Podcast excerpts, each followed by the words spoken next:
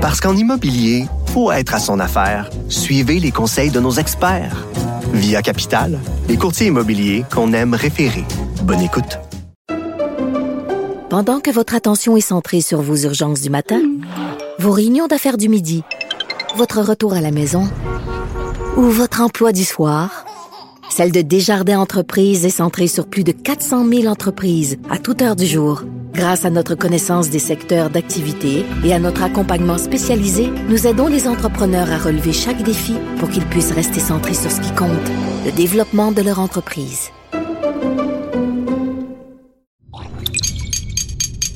Cube Radio.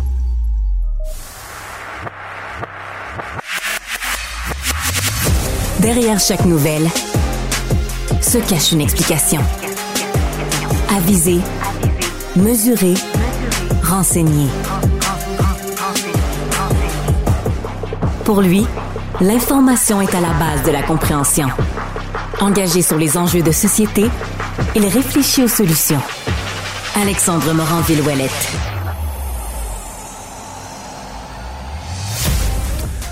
Ça aura pris cinq mois, cinq mois d'enquête complète du côté du service de police de la ville de Montréal, cinq mois du côté également des enquêteurs incendies de Montréal et du Québec qui se sont penchés sur les origines de l'incendie criminel qui s'est déroulé dans le vieux port de Montréal. On s'en souviendra dans l'édifice de la place Youville le 16 mars dernier.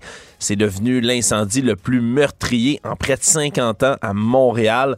On a eu sept personnes qui sont décédées, neuf autres qui ont été blessées dans cet incident-là, là, dans un bâtiment qui était bien sûr patrimonial, un vieux, une vieille bâtisse qui brûlait donc super facilement qui avait aussi à l'intérieur des défauts. On parle de pièces qui étaient louées comme Airbnb, des logements qui n'avaient pas de fenêtre, ni plus ni moins, pas de pare-feu entre certaines pièces, les escaliers de secours faisaient défaut. Bref, un bâtiment qui était ben, vraiment un danger public déjà depuis un bon moment. Il y a une enquête criminelle pour négligence criminelle causant la mort qui est déjà, en cours dans ce cas-ci.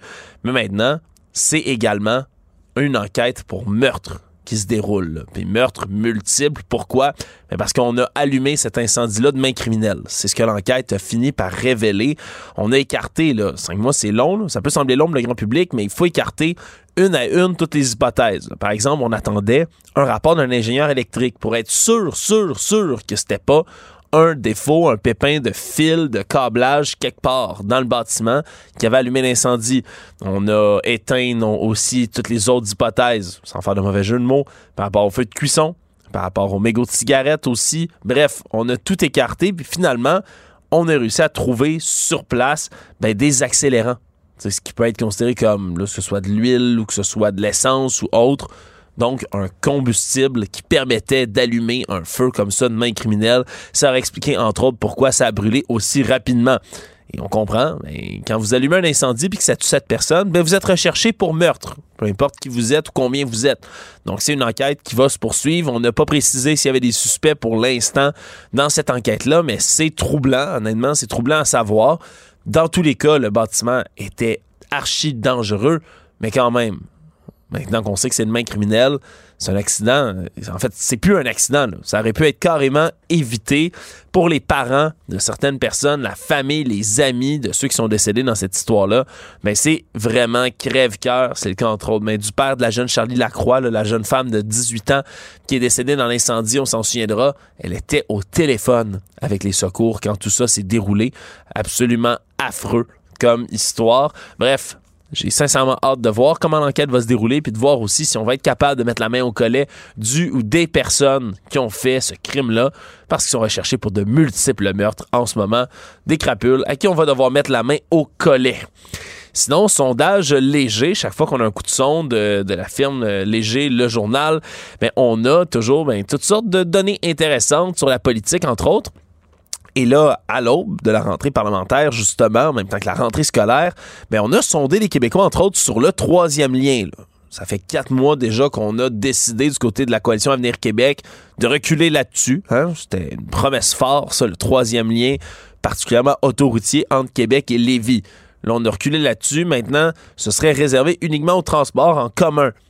En ce moment, quand on sonde les gens dans la grande région de Québec, le trois quarts des citoyens pensent que le tunnel va juste jamais être construit. Ils sont convaincus aux trois quarts, dans la région de Québec, qui est concernée par le troisième lien, sont convaincus que ça arrivera juste pas. C'est comme un mythe en ce moment, qu'il n'y aura pas de version révisée.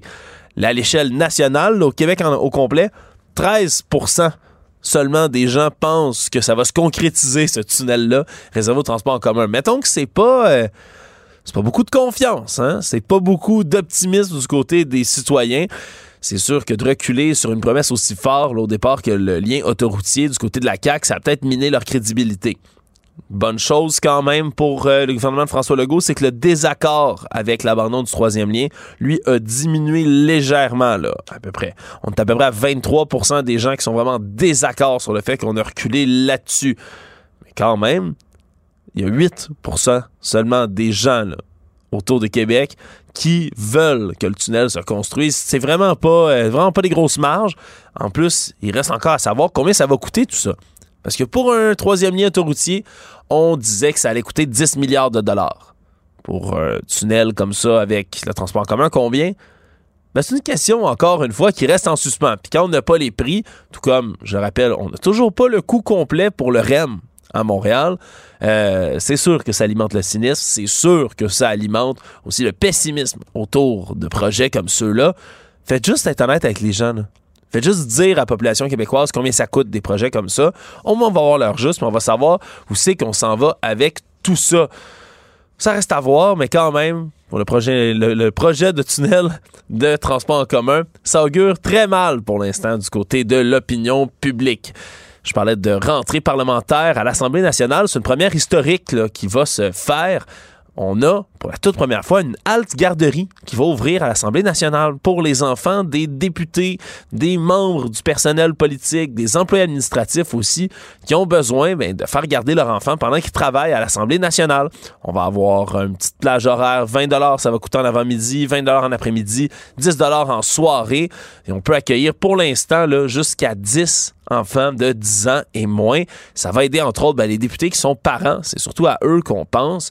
Parce que quand vous êtes député, vous devez vous rendre jusqu'en chambre d'assemblée, hein, dans le salon bleu. Vous devez aller faire des discours, vous devez aller écouter, vous devez aller voter.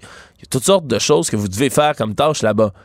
Puis on s'entend, même si on a déjà vu certains députés, certaines députées aussi avoir ben, leur, bébé dans les bras quand ils s'en vont dans le salon bleu, mais c'est pas idéal, tout ça. Puis une fois que votre enfant grandit un tout petit peu, c'est pas le plus dur d'avoir un enfant de 3-4 ans dans le salon bleu puis de garder un certain décorum. Ce qui fait qu'il y a beaucoup de députés, puis il y a beaucoup d'employés politiques, de personnel qui, eux, ont, de la difficulté à concilier travail-famille. Puis qui, par le passé, par exemple, ben, voulaient peut-être pas se lancer en politique, voulaient peut-être pas participer à la démocratie, juste pour la simple et bonne, unique bonne raison que c'est difficile de gérer en même temps la vie de famille. Donc, c'est une bonne nouvelle. Ça va permettre à des gens de vouloir se lancer en politique. Ça va permettre, ce projet pilote-là aussi, ben, de voir à quel point c'est viable, à quel point on a, on de la facilité à s'occuper des enfants, puis peut-être qu'on va pouvoir étirer ce service-là à plus de gens encore. Donc, c'est des mentalités qui changent, puis particulièrement, j'ai envie de dire, bien sûr, mais ben, pour les femmes qui veulent se lancer en politique, habituellement, c'est elles qui ont toujours été historiquement plus désavantagées quand il voulait se lancer avec une famille dans une arène aussi difficile et exigeante que celle de notre politique euh, ici au Québec. Ben, tant mieux vraiment que les mœurs changent dans ce dossier-là. Très heureux de savoir qu'on va pouvoir étirer puis ouvrir un peu plus les portes de, la maison du peuple, hein, parce que c'est ça que c'est l'Assemblée nationale, à un peu plus de gens qui veulent participer à la démocratie. Je retourne sur un sujet d'enquête, d'enquête qui, a quatre ans de ça, avait démarré avec le vol d'une toilette mais pas n'importe quelle toilette, on s'entend, là. Je perdrai pas du temps ce matin à vous parler de, de bol, hein, de bol qui se fait voler. Si la bol en question, ben, était pas une bol en or massif de 90 kg qui avait été volée dans le château de Blenheim en Angleterre.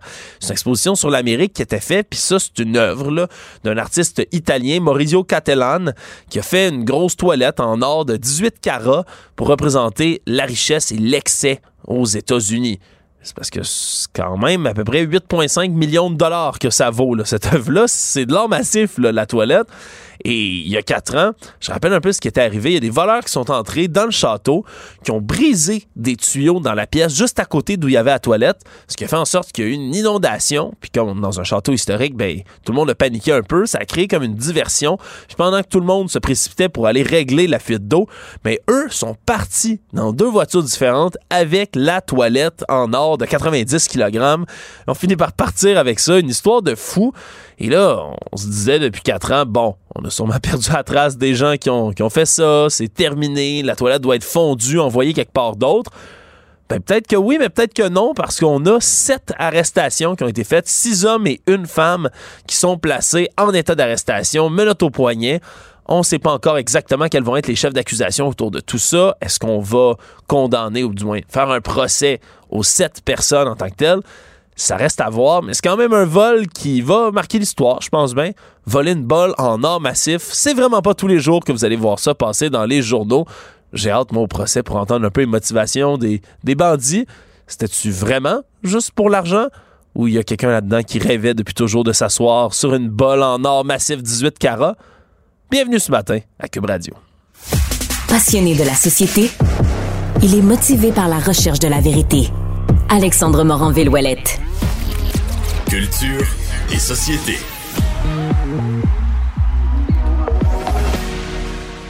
On le sait, les pirates informatiques là, sont de plus en plus créatifs et ils ont aussi des outils de plus en plus performants pour exécuter là, leurs arnaques. Et là, à coup d'intelligence artificielle, ils ont réussi à s'en prendre à quelqu'un de bien aimé au Québec, Anaïs. Absolument, Alex. Écoute, c'est assez particulier, là, je te dirais, ce qui se passe présentement avec Nathalie Simard, qui a littéralement pris la parole sur les médias sociaux. C'est pas la première. OK? D'ailleurs, j'y Alex, dès le 22 septembre, va euh, proposer une émission complète sur ces fameuses euh, arnaques-là où des Eve Marlurti de ce monde, des Nathalie Simard et j'en passe, euh, ont été victimes de, de, fameuses pilules, exemple, amaigrissantes. Et là, on voit leurs photos. Marimé a pris la parole. Il y en a plusieurs, là, où on voit leurs photos et à côté, ça dit J'ai perdu X nombre de livres, acheté tel médicament que ces, personnalités-là n'ont jamais fait appel à ce type de médicaments-là. Et, là, on pousse ça un peu plus loin, Alex, en raison justement avec l'intelligence artificielle. Et c'est Nathalie Simard qui était de passage à Salut Bonjour. Là, je pense que tout le monde sait un peu comment ça se fonctionne, le salon à Salut Bonjour. On voit l'artiste. En dessous, il y a ce qu'on appelle un bandeau. Donc, c'est écrit, exemple, Nathalie Simard nous parle d'un nouvel album de Noël. Mais là, avec ce que les gens ont fait, ils ont changé ça, disant Nathalie Simard parle de sa perte de poids. Et je vais te faire entendre, on a, on a repris la voix de Nathalie avec l'intelligence artificielle et on lui a fait parler de sa perte de poids, mais tout ça, ça n'existe pas. Donc, elle a réellement accordé une entrevue, mais ensuite, on est allé modifier, si je peux me permettre, le package vocal et visuel. Donc, je te fais entendre ce que l'on entend sur Internet lorsqu'on voit cet extrait-là. Bonjour à tous. Aujourd'hui, je veux vous raconter mon histoire de perte de poids. Cela s'est passé grâce à un nouveau produit appelé Keto Pro. J'ai essayé ce produit sur moi-même et j'ai été stupéfaite. En deux mois, j'ai réussi à perdre 37 kilos. L'excès de poids a complètement disparu. Je n'ai plus de douleurs articulaires et ma glycémie s'est normalisée.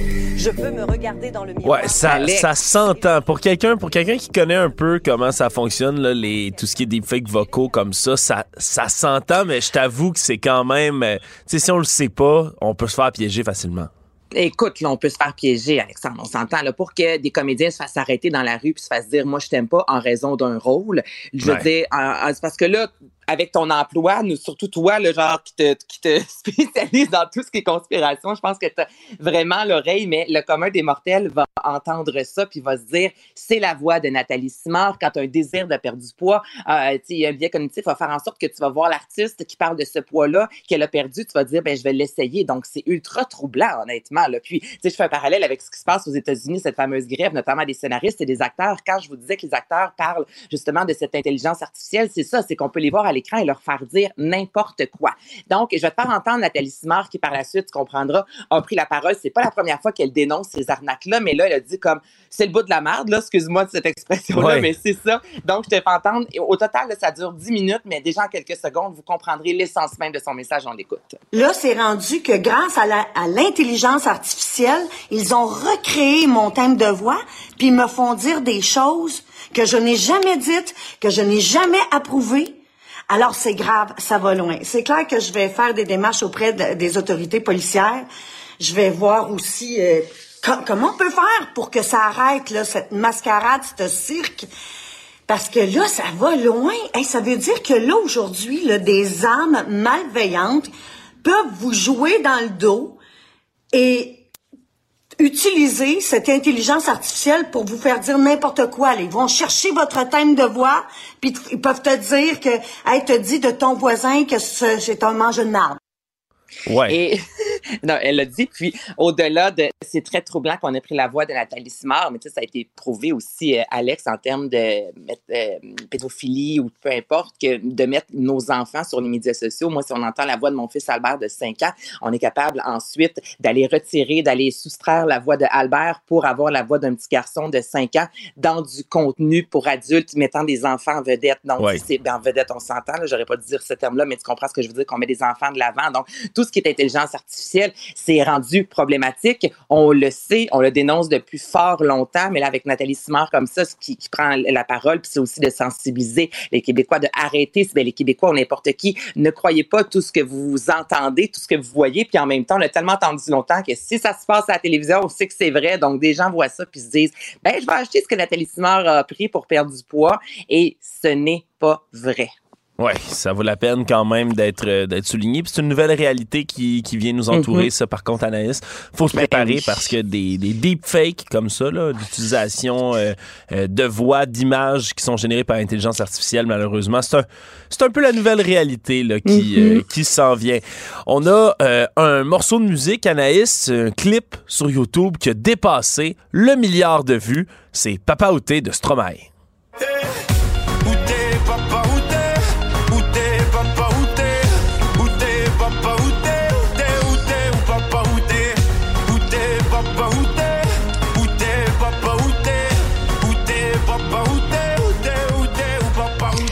On sait que ça a joué pas mal, mais là, le milliard de vues, c'est quelque chose. Hey, c'est quelque chose de certain. Donc, Racine Carré, en plus, cet album-là qui a vraiment changé la vie de Stromae, qui est un des albums de la francophonie les plus vendus à l'échelle mondiale, a célébré justement dernièrement son dixième anniversaire. Papa Outé, chanson qui a joué, mais qui a joué, mais qui a joué à la radio avec un vidéoclip assez percutant. Stromae qui danse avec un petit garçon. Et là, comme tu l'as mentionné, justement, ça vient de dépasser la barre du milliard de, vues. Puis là, on se dit, OK, mais ça veut dire quoi ça concrètement? Euh, Il y a une seule personnalité francophone qui a réussi à faire ça avant Stromae. Donc, tu sais, là, on fait, il rentre dans la cour des fameux Baby Shark de ce monde, mais n'empêche que c'est euh, un des vidéos, une des vidéos les plus écoutées d'Espacito, entre autres, euh, du Ed Sheeran avec Shape of You. Donc, pour un artiste de la francophonie comme ça, qui, dans les dernières années, s'est retiré à quelques reprises, on s'entend de la sphère publique, il est revenu pour se retirer par la suite. Je trouve que c'est un bon, euh, une bonne claque dans le dos aussi, disant Stromae, on t'aime, on continue à écouter, on continue à regarder tes vidéoclips, ta musique, même si tu es moins présent en raison de ta santé mentale. Donc, Papa Outé qui a dépassé le milliard de vues. Ça se compte ses doigts de la main, là, présentement, Alexandre, les artistes qui ont réussi cet exploit-là. Donc, c'est digne de mention. Et Stromae, j'ai un petit penchant pour cet artiste-là, que veux-tu? Donc, c'est une excellente nouvelle. Oui, absolument. Tu disais c'est le deuxième de la francophonie. C'est qui le premier? Dans, dans Le premier, en fait, attends, je le cherche devant moi. Je l'ai, je l'ai, je l'ai, je l'ai, je l'ai, je l'ai. La, la, la, la, la, la, la. Là, je, euh, je l'ai, je l'ai, mais je l'ai pas. Mon- C'est pas mon grave. texte- OK, Indila. Voilà, c'est Ah. l'artiste française Indila. Ah bon, ben regarde, tu vois, c'est pas, euh, c'est pas ce que j'aurais deviné, mais je vais me coucher moins niaiseux ce soir, Anaïs. Et voilà, surtout... donc Indila, je le cherchais. Là. Tu sais, quand on se fait dire c'est où, là, tu dis, ben voyons donc, je l'ai pris en note. Ah, puis j'ai mis ça le la la la la la la la comme ça quand on, quand on cherche quelque chose. la, la, la, qui a Voilà. été la première artiste de la francophonie à réussir ce- ce- cet exploit. Bon, ben, félicitations à Stromae. C'est vrai que c'est tout un accomplissement. Là, il y a une série, Anaïs, qui était sortie sur HBO, qui Mhm. avait même, avant même sa sortie, qui attirait tellement de drame autour de la série Idol, qui finalement, ben, a pas su vivre, euh, a pas su répondre, si on veut, aux attentes qu'on avait pour elle. Écoute, cette série-là qui m'en vedette, Lily Rose Depp, entre autres, donc fille de Johnny Depp, entre autres, et Tesfaye, alias The Weeknd, série qui avait été euh, diffusée tout d'abord quelques épisodes au Festival de Cannes. Puis Alex, au moment où ça a été diffusé, ça a fait une tollée dans les médias disant mais qu'est-ce que cette émission-là? Euh, Les controverses par-dessus controverses, on mettait de la sexualité de l'avant, mais c'est même plus de la sexualité, c'était de la vulgarité avec des scènes où tu dis à Mané, c'est de la gratuité. Tu comprends? De voir autant de sexualité, de la misogynie, de la violence, de, de A à Z, cette série-là a créé des malaises par-dessus des malaises.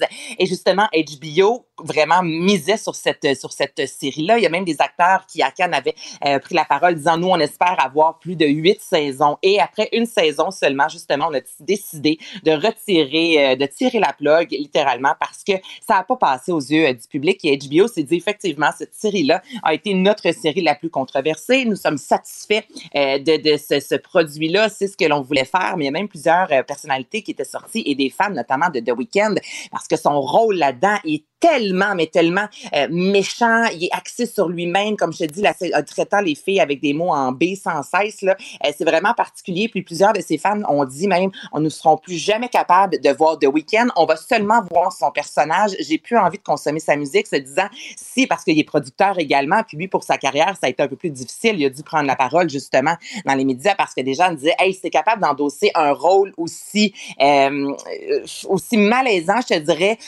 avec tout ce qu'on sait de tu sais, MeToo, c'est pas terminé. On s'entend, donc des rôles comme ça à la télévision, quand tu dis, OK, quelqu'un l'endosse, pourquoi as-tu décidé justement de mettre cette vulgarité-là, cette sexualité-là, cette misogynie-là de l'avant?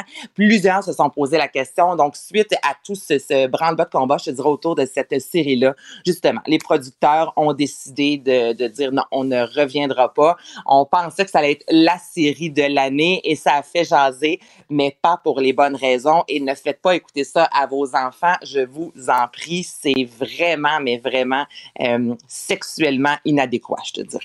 Ouais, ben c'est normal que ce soit pas tout le contenu non plus qui soit apprécié quand on fait des séries, mais là, Mhm. c'est vraiment, vraiment Mais un c'est comme si on voulait aller trop loin. C'est ça. C'est comme si on s'est dit, on va vouloir provoquer. On, mais il y a une limite à provoquer. La manie, c'est plus juste faire réagir. C'est vraiment, oui, les gens réagissent, mais c'était trop. Il y a plusieurs ouais. scènes qui étaient pas utiles. Il y avait beaucoup trop de nudité. Euh, c'est juste des femmes qu'on voyait nues, euh, beaucoup de drogue, beaucoup d'alcool. Sais, tout ça mélangé ensemble, ça devient un cocktail qui te fait vomir. Tu comprends, là? Ah, absolument. euh, à, for- à force de jouer avec le feu. ouais. Louis Deschamps, là. À, force de jouer avec le feu, Anaïs, on finit par se On brûler brûle. des fois. C'est ce Exactement. qu'ils ont fini par faire du côté d'HBO. Anaïs Gertin-Lacroix, merci. À demain, Alex. Bye bye. Parce qu'en immobilier, faut être à son affaire. Suivez les conseils de nos experts. Via Capital, les courtiers immobiliers qu'on aime référer. Bonne écoute. Pendant que votre attention est centrée sur cette voix qui vous parle ici, ou encore là, tout près ici, très loin là-bas, Celle de Desjardins Entreprises est centrée sur plus de 400 000 entreprises partout autour de vous. Depuis plus de 120 ans, nos équipes dédiées accompagnent les entrepreneurs d'ici à chaque étape pour qu'ils puissent rester centrés sur ce qui compte, la croissance de leur entreprise. Alexandre Morand-Villouellette. Curieux, ouvert d'esprit. Il fait circuler les idées pour trouver des solutions. Oublions jamais de placer les choses en perspective. Ça aurait dû être une grande célébration. C'est quand même gros ce qu'on évoque là. Très significatif pour bien comprendre tout ce qui s'est passé. Un professeur, pas comme les autres. Lutte la liberté. Yo. His palms are sweaty, knees weak, arms are heavy. There's vomit on his sweater already. Mom's spaghetti, he's nervous, but on the surface he looks calm and ready to drop bombs. But he keeps on forgetting what he wrote down. The whole crowd goes so loud, he opens his mouth, but the words won't come out. He's choking how? Everybody's choking now. The clock's run out, time's up, over, loud. Snap back to reality. Oh, there goes Et ça donne le goût de chanter ça, Luc la liberté, ce matin. euh, mais c'est plus tout le monde qui a le droit de chanter cette chanson-là, Lose Yourself de Eminem. Je voulais t'en parler parce que le candidat républicain euh, surprise, que tu décris depuis des, des semaines déjà, le Vivek Ramaswamy, qui euh, un alter ego de rappeur, ça a de l'air, qui se plaisait à chanter des chansons d'Eminem, ce qui n'a pas plu du tout à Slim Shady, le grand rappeur. Non, voilà, écoute, moi, ça m'a plu beaucoup de l'entendre ce matin. Tant qu'à se mettre dans l'ambiance de la politique américaine, ben allons-y pour ça. Il me semble qu'on est, ça, ça va avec le, le ton des différentes campagnes, des différentes interventions. Mais voilà, ça arrive souvent en politique qu'on tente de récupérer des chansons. Euh, je me souviens de vieilles controverses comme Ronald Reagan qui lui souhaitait récupérer Born in the USA du boss lui-même de Bruce Springsteen. Euh, mais cette fois-là, c'est Eminem qui euh, met son pied à terre et qui dit désolé. Euh, je veux pas être associé euh, à la politique, ou à tout le monde, en tout cas, je veux pas être associé à Vivek Ramaswamy.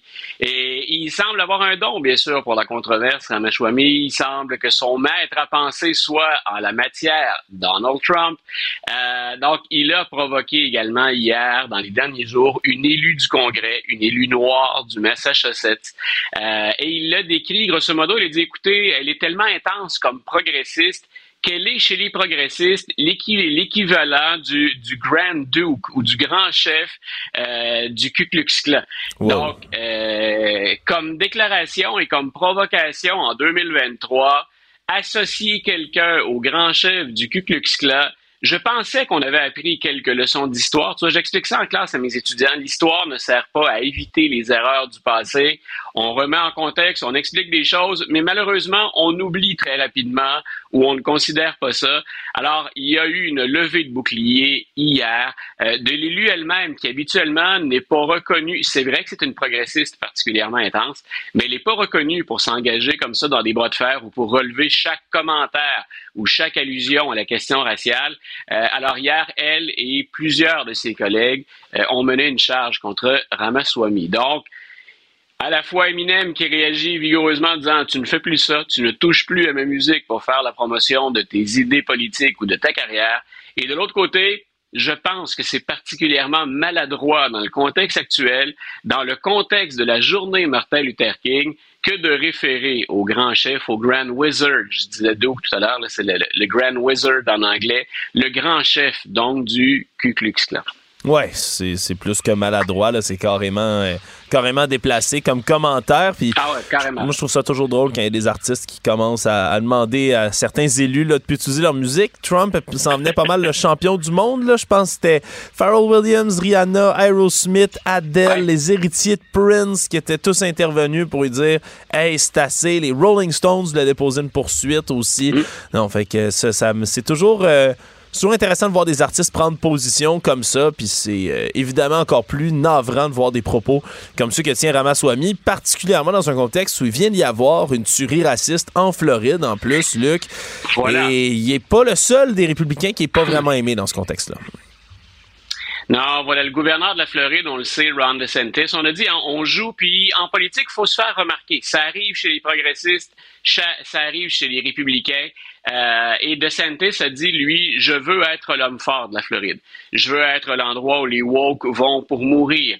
Euh, il est intervenu vigoureusement sur l'avortement. Il est intervenu vigoureusement sur l'enseignement de l'histoire des Noirs, sur l'enseignement de l'histoire de l'esclavage. Et c'est ça qu'on lui a ramené en plein, en plein visage hier. Donc, il y avait une veillée à laquelle il s'est invité, une veillée pour les victimes de cette tuerie qui c'est carrément un caractère raciste. On ne pense pas que ce n'est pas une allégation. Le tireur cherchait des Noirs et il y en a trois qui sont décédés. Ça aurait pu être encore plus grave que ça euh, parce qu'on lui a refusé l'entrée dans une université. Donc, il y a cette veillée hier et oui, il y a encore de la violence. Oui, il y a encore des crimes haineux aux États-Unis. Et DeSantis s'invite à cette veillée et il a été accueilli par des huées. Je pense que peu importe nos allégeances politiques, on peut comprendre les représentants de la communauté noire qui étaient là. Quand on voit qu'on essaie de limiter l'enseignement de l'histoire des Noirs, l'enseignement de l'histoire de l'esclavage pour ne pas heurter les Blancs qui sont en classe, ça fait partie de l'histoire. On ne parle pas d'interprétation historique. On parle de revenir sur des faits, puis sur des faits très graves. Euh, je pense qu'on peut comprendre que DeSantis est un retour d'ascenseur qu'il n'aime pas, qu'il n'apprécie pas du tout. M. DeSantis, il a un certain nombre de dossiers chauds sur, euh, sur les mains. Euh, on pense à un ouragan. L'ouragan, je pense que M. DeSantis va s'en sortir beaucoup mieux dans sa gestion qu'il ne va le faire sur la question raciale. S'il y a un danger pour M. DeSantis, c'est bel et bien la gestion d'un événement aussi triste que celui de Jacksonville. Quand on souffle sur les, les, braises de la haine ou à tout le moins de la question de l'exploitation, de la ségrégation ou de la violence à l'endroit des Noirs, euh, c'est particulièrement risqué, on le sait. Alors hier, avertissement euh, pour M. DeSantis. On verra la suite. On verra comment il va gérer ça, comment son équipe va gérer ça. On avait déjà parlé tous les deux, je pense, dans nos, euh, dans nos discussions cet été, euh, d'ailleurs, de gens d'extrême droite et de certains suprémacistes blancs qui s'invite en politique en Floride. Euh, si à un moment où M. DeSantis doit s'assurer que ça ne l'entache pas, que ça ne le rejoint pas, c'est bien au moment où on se parle. Oui, absolument. Surtout que sa campagne euh, pour la présidentielle républicaine va pas très bien non plus. Là. Il y a plusieurs endroits où il se fait, il se fait remarquer négativement. Là, on reproche entre autres son manque de charisme, Luc, à plein, de, à plein d'écarts. Écoute, on l'a vu, je pense, pendant le débat. C'est quelqu'un qui est incapable de sortir pendant un débat euh, des lignes qu'on lui a préparées, de ce qui est écrit à l'avance. Il est incapable, semble-t-il, en tout cas, peut-être qu'il l'est, mais qu'on on lui dit de ne pas le faire. Il semble incapable d'émotions de, de, sincères, outre le ton de la colère. Et il semble incapable d'improviser il y a un risque à improviser, mais les bons politiciens sont en mesure de le faire à partir des lignes qu'on leur a données, hein, ou du, du, carcan parfois dans lequel on leur dit de rester. Ça semble pas être une force pour M. DeSantis. Et tu le dis, il, il, pêche assurément pas par excès de charisme. Et ça, c'est pas que depuis le début de la campagne. C'est une chose qu'on lui reproche depuis un certain temps. Donc, euh, M. DeSantis, c'est une dure semaine ces temps-ci. Il a même dû hier se défendre d'informations qui circulaient à l'effet qu'il serait prêt à se retirer de la course à la présidence éventuellement, qu'il y avait un plan pour effectuer ce mouvement de recul ou de repli. Et hier, il est intervenu pour dire non, non, je suis là pour rester. Même si Donald Trump a effectué un léger recul, euh, dans les sondages, il conserve malgré tout une avance qui semble, au moment où on se parle, insurmontable. Ah, ben là, parlons-en de Donald Trump. Hein. On n'en avait pas parlé encore. Que serions-nous en ce moment sans, l'orbite, hein, la gravité autour du trou noir qu'est Trump, là, en ce moment, en termes d'attraction, d'attention? La date de son procès est finalement connue. Voilà donc euh, avril 2024. Euh, le procureur la procureure demandait au mois de, mars à l'origine. Les avocats de Donald Trump eux, souhaitaient qu'on reporte au calendrier grec ou presque, qu'on fasse ça après l'élection présidentielle. Donc, euh, la juge a tranché quelque part entre les deux, mais plus près de la position de la poursuite. Et M. Trump va donc devoir se débattre devant les tribunaux pendant le calendrier des primaires. Quand on s'en va au mois d'avril, c'est pas impossible qu'il ait déjà euh, s'il reste là, bien entendu, c'est pas impossible qu'il ait déjà une avance en termes de délégués pendant les primaires qui fasse de lui le, candidat des républicains. Mais c'est possible que ce ne soit pas décidé aussi, dépendamment comment les adversaires vont jouer leurs cartes. Pendant combien de temps vont-ils demeurer sept à s'opposer à lui avant qu'on effectue un, ménage et qu'on se regroupe derrière un ou deux adversaires? Donc, chose certaine, on l'avait dit, euh, la question judiciaire va le rattraper pendant les primaires, fort probablement pendant la campagne électorale, ce qui est encore plus grave. Euh, puis, euh, ben, pas juste la question judiciaire. Maintenant, ce sera un procès. Retombé aussi, euh, Mme Chatkan qui gère le, procès, la juge a dit, j'ai discuté avec euh, mon homologue de New York. La cause pour New York, qui est celle de la, fraude fiscale, finalement, avoir trafiqué ses livres pour cacher le paiement de Stormy Daniels, ça traîne encore, ça, on n'en parle plus parce que c'est moins grave que les, les, plus récents procès, mais ça se peut qu'on déplace ce procès-là, qu'il ait lieu plus tard. Donc, il semble que M. Trump va être rattrapé assez rapidement par les deux dossiers les plus importants, euh, celui du, euh, du 6 janvier 2021 et celui, bien sûr, de l'interférence alléguée en Georgie. Oui, puis c'est les cas évidemment qu'on suit le plus. Tu fais bien de le dire, Luc, pour une raison aussi qui, dont on a parlé plus tôt cette semaine. Il y a des gens qui commencent à dire qu'il ben, pourrait être disqualifié en vertu de l'amendement qui précise que si on est un traître à la nation, mais on peut pas se présenter aux élections. Puis une insurrection, puis de la tricherie électorale, c'est pas mal la définition de la traîtrise envers la nation. Donc c'est sûr que ça va être ça va être extrêmement suivi là, dans euh, dans tous les cas. Luc, Effectivement. Luc, je veux absolument qu'on parle parce que euh, les États-Unis, souvent, c'est un, on, les regarde avec des fois de l'envie, des fois de la colère, des fois un peu de dégoût parce qu'il y, a des, y a des valeurs, on dirait, qui s'éloignent tellement des nôtres. Une de tout ça, ben, c'est la peine de mort hein, qui est encore appliquée dans plusieurs États, même si c'est complètement étranger. Nous autres, ici au Canada, ça n'existe plus depuis quand même plusieurs années. Et là, il y a un mode d'exécution qui est controversé, ah. mais qui est quand même implanté dans plusieurs États. Explique-nous un peu en, quoi ça retourne tout ça. Voilà, donc, euh, sujet pas nécessairement facile, pas agréable pour débuter une journée, mais ô combien important, puis culturellement, c'est tu soulignes, euh, souvent ça nous rejoint moins bien, euh, moins directement parce qu'on on a rompu avec cette pratique. Trois États, l'Alabama, le Mississippi et le Texas. Et le Texas s'apprêterait à passer à l'action. Euh, on a décidé de changer la façon de mettre à mort, donc les condamnés. Il y en a des condamnés qui, parce qu'on a de la difficulté justement avec les injections létales, avec le mélange de, produits utilisés, il y a des détenus qui finalement ont vu leur exécution reportée on parle de, de, décennies dans certains cas. Donc, on a dit, ben, écoutez, on a une nouvelle pratique, on va leur faire respirer de l'azote pur. Donc, on leur fait respirer de l'azote pur. Pourquoi? Parce qu'on les prive d'oxygène et c'est ce qui entraînerait la mort. Euh, quand on en est arrivé à cette solution-là, euh, les opposants à la peine de mort, un certain nombre de personnes se sont dit, euh, vous êtes certain qu'on va dans cette direction-là? Vous êtes certain que euh, ça respecte, et c'est là le fond de la question qui, à mes yeux, est plus important, le caractère de la Constitution. Quand on relit les premiers amendements, ce qu'on appelait à l'époque le Bill of Rights, la Charte des droits, les dix premiers amendements à la Constitution, dans le huitième amendement, on dit qu'il ne pourra pas y avoir de sanctions excessives ou cruelles châtiment, donc excessif ou cruel. Et c'est avec ça qu'on attaque la peine de mort euh, aux États-Unis, dans de nombreux États. Et grosso modo, l'idée de, leur faire respirer que de l'azote et donc de retirer l'oxygène, on se demande, est-ce qu'ils ne servent pas de cobaye avec cette pratique-là? Et est-ce qu'on est sûr qu'en entraînant la mort, on ne les fera pas souffrir, que ce n'est pas un châtiment excessif? C'est ça qu'on remettait en question aussi avec ce mélange de produits lors d'injections létales. Euh, dans certains cas, ça a dérapé et la personne qu'on exécutait euh, a eu euh, une mort qui s'est étalée sur des heures et dont on pouvait dire ça a été souffrant. Je laisse les gens débattre. Est-ce qu'on doit souffrir ou pas? La Cour suprême s'est penchée sur la question. le juge Clarence Thomas a déjà débattu de un châtiment excessif. Ça ne veut pas dire qu'on ne doit pas souffrir. C'est la limite de la souffrance. Qu'est-ce qui est trop souffrant? Qu'est-ce qui ne le serait pas assez? On en est là dans les discussions. Donc, je vous laisse, bien sûr, je laisse nos auditeurs se faire une tête là-dessus, euh, mais c'est ce qui est débattu actuellement. Est-ce que vous vous servez des condamnés à mort comme cobayes avec cette pratique-là?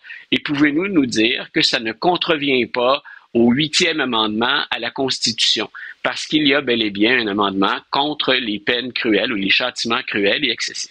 Oui, parce que je t'avoue, j'écoute ça, là, Luc, je suis pas l'expert international de la peine de mort, mais je sais pas, là, moi, entre me faire, si on, avait à me faire choisir comment je voulais être exécuté, entre euh, me priver d'oxygène peu à peu, puis je sais pas, moi, me passer à la guillotine, puis me couper la tête d'un coup. Sais, je comprends que ça a l'air plus barbare comme ça, là, la guillotine. On dirait c'est ouais. ça que je choisirais, tu sais, comme mort instantanée, pas de souffrance, puis on n'en parle plus. Je sais pas. Euh, ça, ça, ça, me vire à l'envers, honnêtement, ce, ce, genre de sujet-là. J'y pense, puis j'ai des frissons. Honnêtement, euh, je, je, je, ne sais que dire autour, de, autour du sujet de la peine de mort. Mais comme tu dis, on va laisser nos, euh, nos auditeurs se faire une tête là-dessus. Luc La Liberté, merci beaucoup. Une bonne journée, Alexandre. Salut. Il s'engage dans le débat public à la recherche d'amélioration. Alexandre Morin-Villouellette. Dans les dernières semaines, on a débattu beaucoup au Québec de l'utilisation qu'on fait, entre autres, du matériel informatique dans les classes. On a voulu statuer, entre autres, sur le téléphone en classe. Là, ça va être, selon une directive gouvernementale, interdit. Les écoles vont pouvoir l'appliquer comme ils veulent. Mais le problème, c'est qu'il y a, euh, au-delà de tout ça, téléphone, intelligence artificielle, mais il y a quand même des bénéfices qui peuvent venir avec des applications puis avec des écrans en classe. Et on en a un très bon exemple qui vient d'émerger c'est le programme Classe Avatar, qui est une application 100% québécoise qui fait son apparition dans la commission scolaire de Montréal, qui vient d'acheter des licences de cette application. Isabelle Lemieux est enseignante, mais aussi l'instigatrice, justement, de Classe Avatar. Bonjour, Madame Lemieux. Bonjour, ça va bien? Ça va très bien, merci. Euh, oui. Je suis tellement content d'avoir un exemple concret parce qu'on en a parlé ici à l'émission. On a débattu un peu à savoir qu'est-ce qu'on pouvait faire pour bien utiliser des applications, pour bien utiliser, ouais. ben surtout aussi l'innovation québécoise pour aider à apprendre dans les classes. Expliquez-nous un peu mm -hmm. qu'est-ce que c'est, Classe Avatar? Ben, dans le fond, classe Avatar, euh, c'est un système d'émulation, donc euh, pour aller euh, motiver nos jeunes, Euh, un système de gestion de classe aussi là, facilitant pour euh, pour les enseignants. C'est un système aussi de communication là, avec les parents, donc euh, messagerie puis le fil d'actualité. Euh, c'est ça. L'avantage de classe Avatar, ben, c'est que c'est 100% québécois. Ça respecte les, la charte de la langue française. Ça respecte aussi les nouvelles normes imposées par la loi 25. Oui, donc on, après ça, on va euh, utiliser, quand, quand on parle d'un avatar, c'est quoi? On crée son, son petit personnage à, à soi-même. Les élèves vont pouvoir faire un peu, ben c'est ça, créer un avatar, créer une petite copie euh, digitale d'eux-mêmes. Fait. Ben moi aussi j'ai des euh, j'ai des prévados à la maison. Euh, je vois depuis plusieurs années où sont situés leurs champs d'intérêt. hein. On n'est pas la même génération. Puis euh, c'est ça. Donc euh, j'ai vu que c'était quelque chose là, qui les intéressait beaucoup là, de se créer des personnages à leur image là, je- dans toutes sortes de, de jeux. De bon. Puis euh, donc, l'élève, l'enfant va pouvoir se créer un personnage qui lui ressemble. Puis l'avantage de ça, c'est que ça devient un peu comme son, son jumeau virtuel. Donc, quand l'enseignante ou l'enseignant donne de la rétroaction, mais c'est beaucoup plus signifiant que lorsque c'était, par exemple, appliqué à quelque chose qui lui ressemble pas du tout, là, un icône quelconque. On a beaucoup utilisé auparavant les petits monstres là, qui venaient des États-Unis. Euh, donc, euh, c'est là, là l'avantage aussi. Euh, c'est beaucoup plus, c'est plus actuel. puis Ça, ça rejoint plus aussi là, les jeunes là, du groupe de, de 6 à 12 ans, là. Ben, du préscolaire à 12 ans. Ouais. Ouais, euh, comme est-ce que on peut utiliser cette application-là pour tout type de matière ou c'est plus orienté vers, par exemple, le français ou les mathématiques? Non, non, non, c'est vraiment euh, à être utilisé là, par tous les enseignants. Euh, ça peut être ut- utilisé aussi là, par euh, des groupes d'adaptation scolaire au secondaire là, qui ont déjà acheté des licences.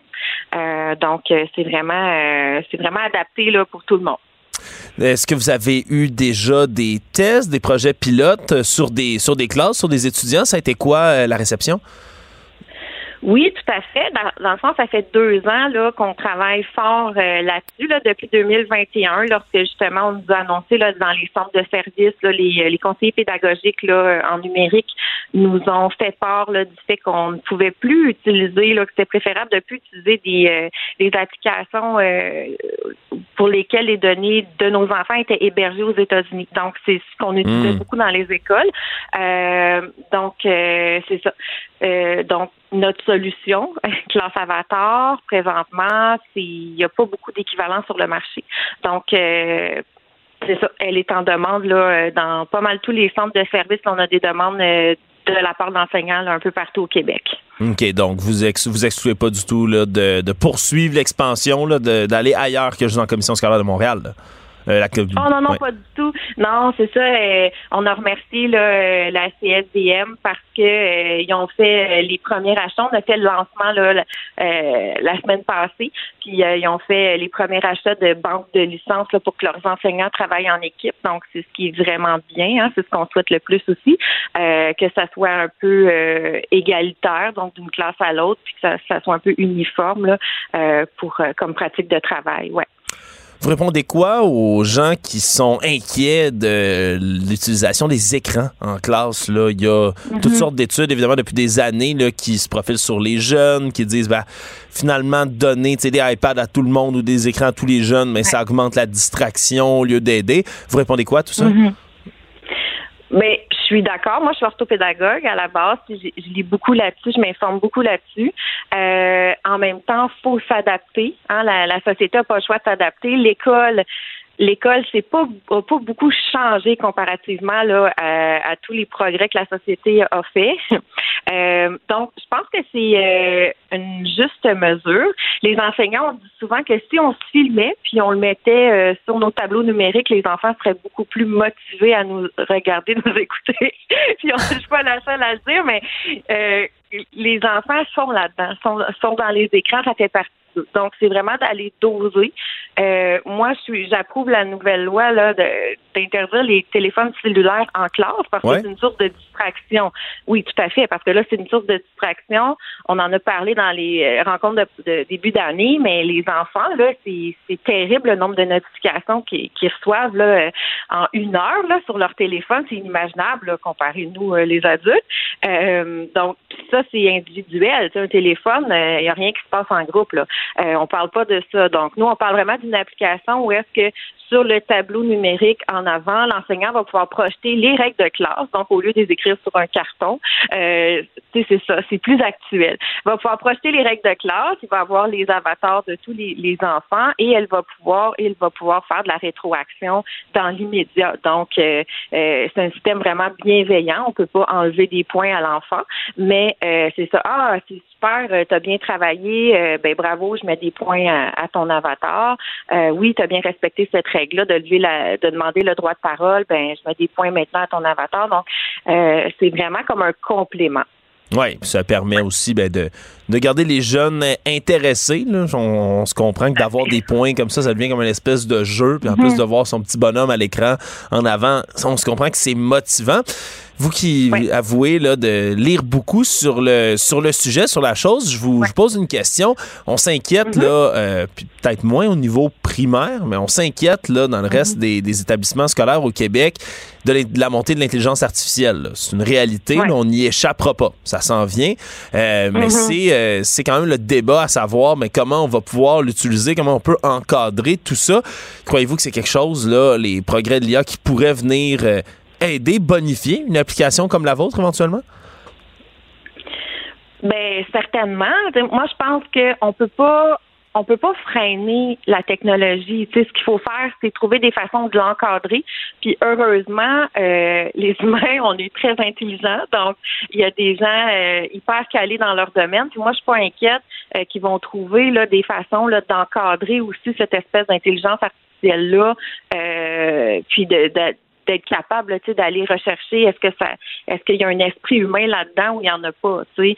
Euh, puis on, comme je disais c'est c'est un comblement la technologie mais on l'a vu pendant la pandémie. Comment est-ce que les contacts humains nous manquaient? Comment est-ce que l'enseignement à euh, ça fonctionnait pas mais pourquoi? Parce qu'on est des êtres sociaux moi c'est ce qui me rassure tout le temps puis je pense qu'on l'a eu la démonstration justement pendant le confinement euh, on aurait pu tous rester assis chez nous puis être sur nos ordi, mais on n'était pas bien là. Fait que moi, ça me rassure dans la nature humaine. Puis je me dis que justement la technologie est là euh, pour nous apporter un plus. Faut l'encadrer, il faut savoir bien l'utiliser, euh, mais ça reste qu'on est euh, on est des humains. Puis euh, ça, je pense que personne ne peut remplacer ce, ce petit truc qu'on a en dedans là.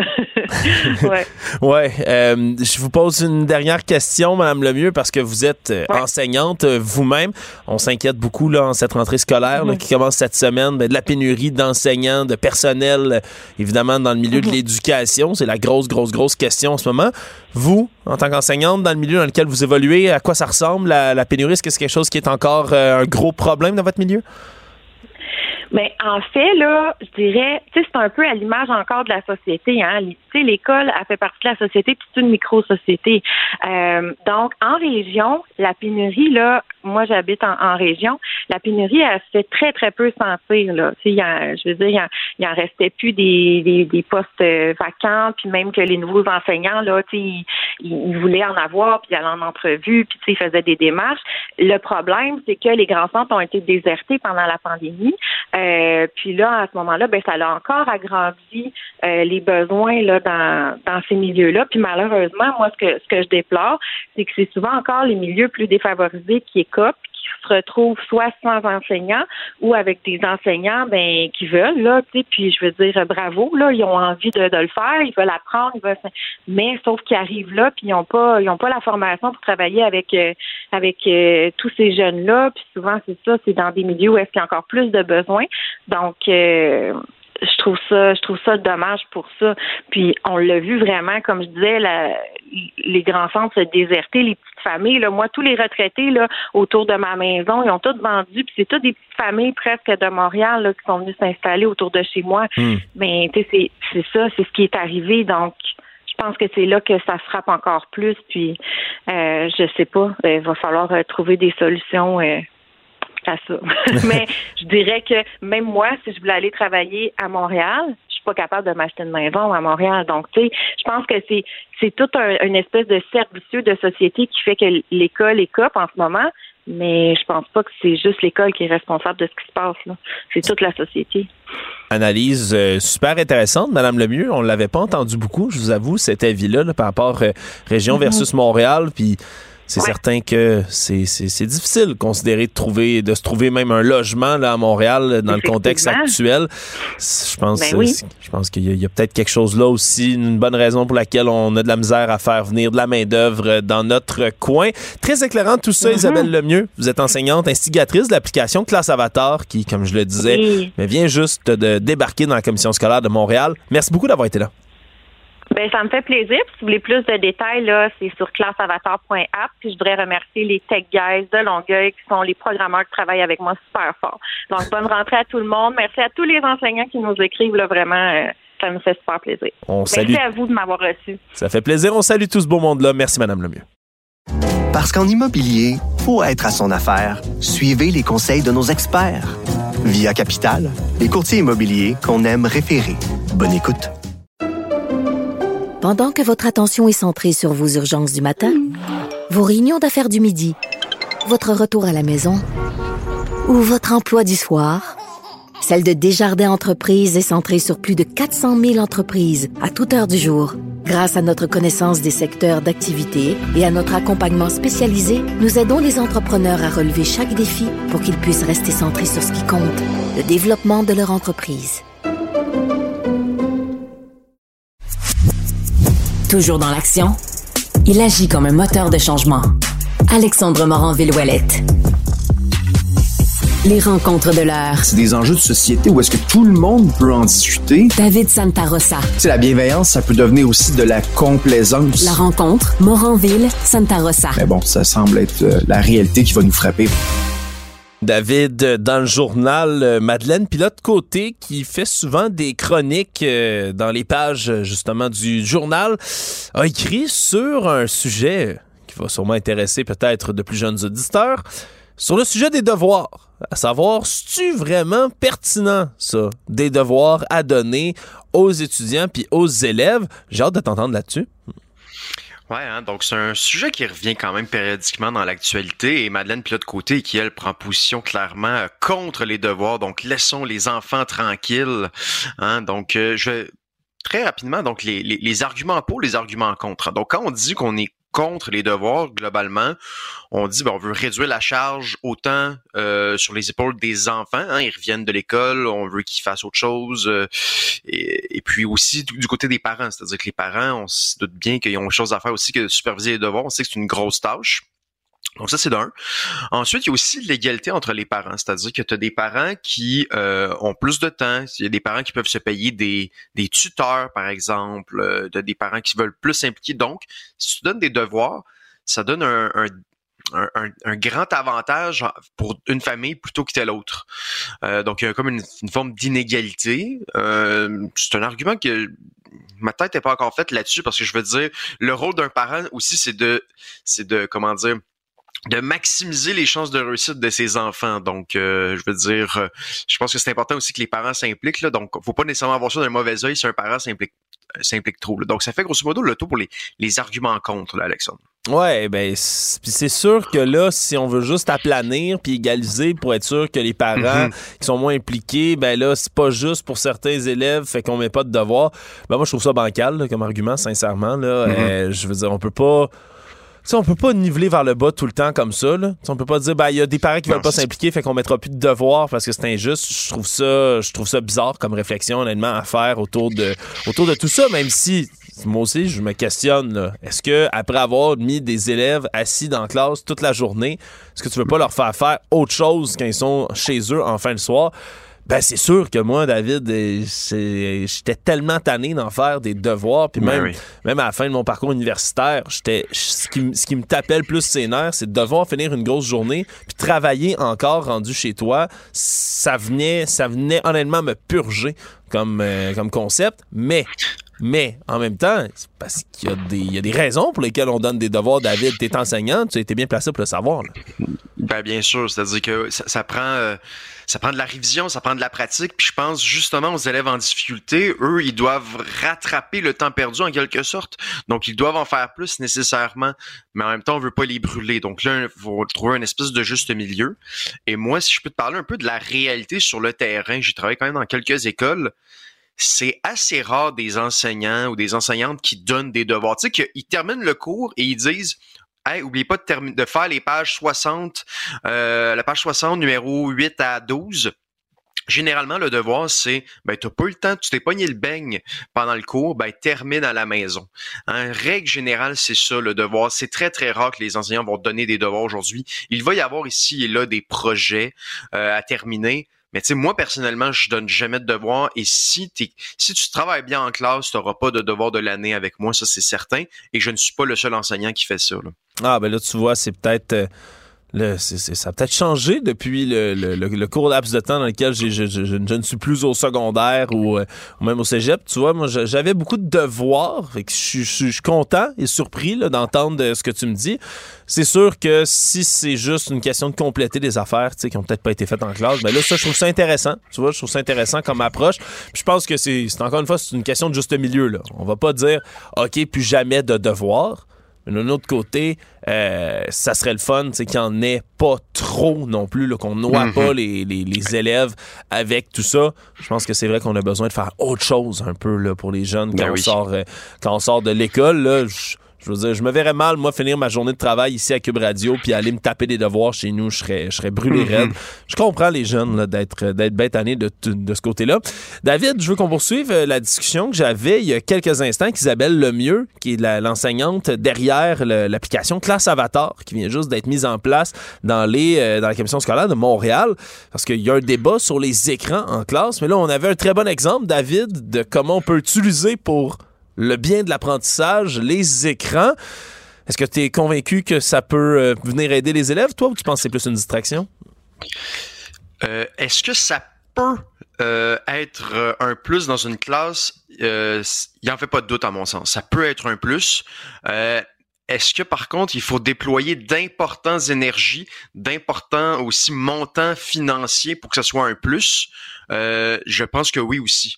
Donc, est-ce que, moi, c'est ça la question que je me pose tout le temps. Est-ce qu'on a véritablement pesé le pot, pesé le compte, fait un, véritable débat pour savoir est-ce que finalement c'est une bonne chose? Et souvent, euh, faut pas juste se poser la question de la quantité, donc oui ou non les écrans, mais surtout le comment.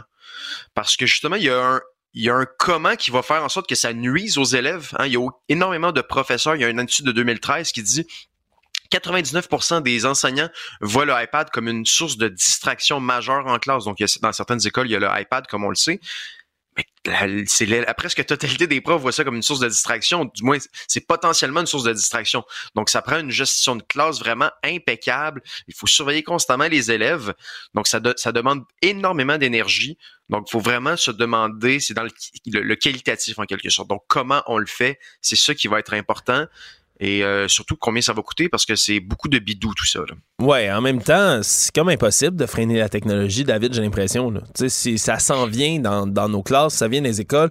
Tant qu'à être réfractaire, je sais pas, c'est pas une bonne idée de justement, tu sais, trouver un moyen que ce soit positif, que ce soit bien utilisé. Puis en plus, si tu veux qu'on ait des études, puis qu'on ait des données sur l'impact d'un classe, mais faut quand même l'implanter d'abord, là, je sais pas.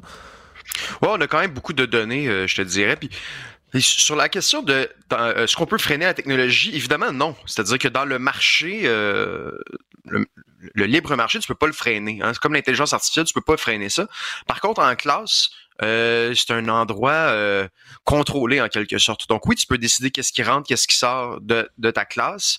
Euh, donc il faut s'assurer d'utiliser des stratégies qui sont qui vont être les plus utiles pour les élèves, qui vont plus les améliorer. En ce moment, il n'y a aucune donnée qui me démontre, puis je connais la littérature là-dessus, qui me montre que ça va aider substantiellement les élèves. Euh, et ça coûte, je le répète, énormément de bidou. Est-ce que tu es mieux d'avoir plus d'orthophonistes, plus d'orthopédagogues pour ça? Ben, je pense que poser la question, c'est y répondre. Ouais, en même temps, euh, manque d'orthophonistes, d'orthopédagogues, je pense que c'est plus juste une question de salaire, mais juste de disponibilité de gens. Là. Je pense qu'on est plus dans la pénurie de main-d'œuvre que juste. tu sais, s'il y a bien une preuve qui a été faite dans le réseau de la santé et dans le réseau de l'éducation, c'est qu'on on peut lancer autant d'argent sur le problème qu'on veut là, à coup de grands billets. Des fois, c'est pas ça qui va venir régler le problème, malheureusement. Mais bon, c'est toujours intéressant de réfléchir euh, à ça. là. Moi, les sujets d'application, d'écran puis d'intelligence artificielle dans les classes, je pense que c'est euh, c'est tellement des réflexions qu'on doit avoir, puis des débats aussi qui sont super pertinents à avoir parce qu'on peut pas y échapper. Comment est-ce qu'on peut tirer profit de la situation? Je pense que c'est plus sur ce genre de questions-là qu'on doit se rabattre. David, merci beaucoup. Parce qu'en immobilier, faut être à son affaire. Suivez les conseils de nos experts. Via Capital, les courtiers immobiliers qu'on aime référer. Bonne écoute. Pendant que votre attention est centrée sur vos urgences du matin, vos réunions d'affaires du midi, votre retour à la maison ou votre emploi du soir, celle de Desjardins Entreprises est centrée sur plus de 400 000 entreprises à toute heure du jour. Grâce à notre connaissance des secteurs d'activité et à notre accompagnement spécialisé, nous aidons les entrepreneurs à relever chaque défi pour qu'ils puissent rester centrés sur ce qui compte, le développement de leur entreprise. Créatif, Alexandre Morin-Villouellette rêve d'un monde meilleur. Et pour cela, il remet en question les conventions. On le sait, un bébé chiot, ça met euh, un peu n'importe quoi dans sa bouche. hein. Quand vous avez un petit bébé chien, mais il va se promener partout, puis il va essayer de mordiller, d'avaler à peu près n'importe quoi. hein, le classique de rentrer sa main dans la bouche de son chien pour voir ce qu'il mange. Mais ça, tout propriétaire de chien a déjà vécu ça. Le problème, c'est que des fois, ben, ça peut devenir toxique, hein, ce qui se mange, particulièrement quand il s'agit d'un mégot de joint. Hein, avec les gens qui fument du cannabis de plus en plus dans les parcs, mais on a entendu le cas de Luna, la petite chienne de Madame Maria Arose, qui a mangé justement un mou de joint comme ça, a fini par avoir une grave intoxication au cannabis. Le petit chiot va s'en sortir, mais malheureusement, c'est un cas, semble-t-il, qui se multiplie avec la légalisation ici au Québec. Pour en parler avec nous, Dr Lucie Hainaut est médecin vétérinaire, fondatrice aussi du magazine Web Flair et compagnie.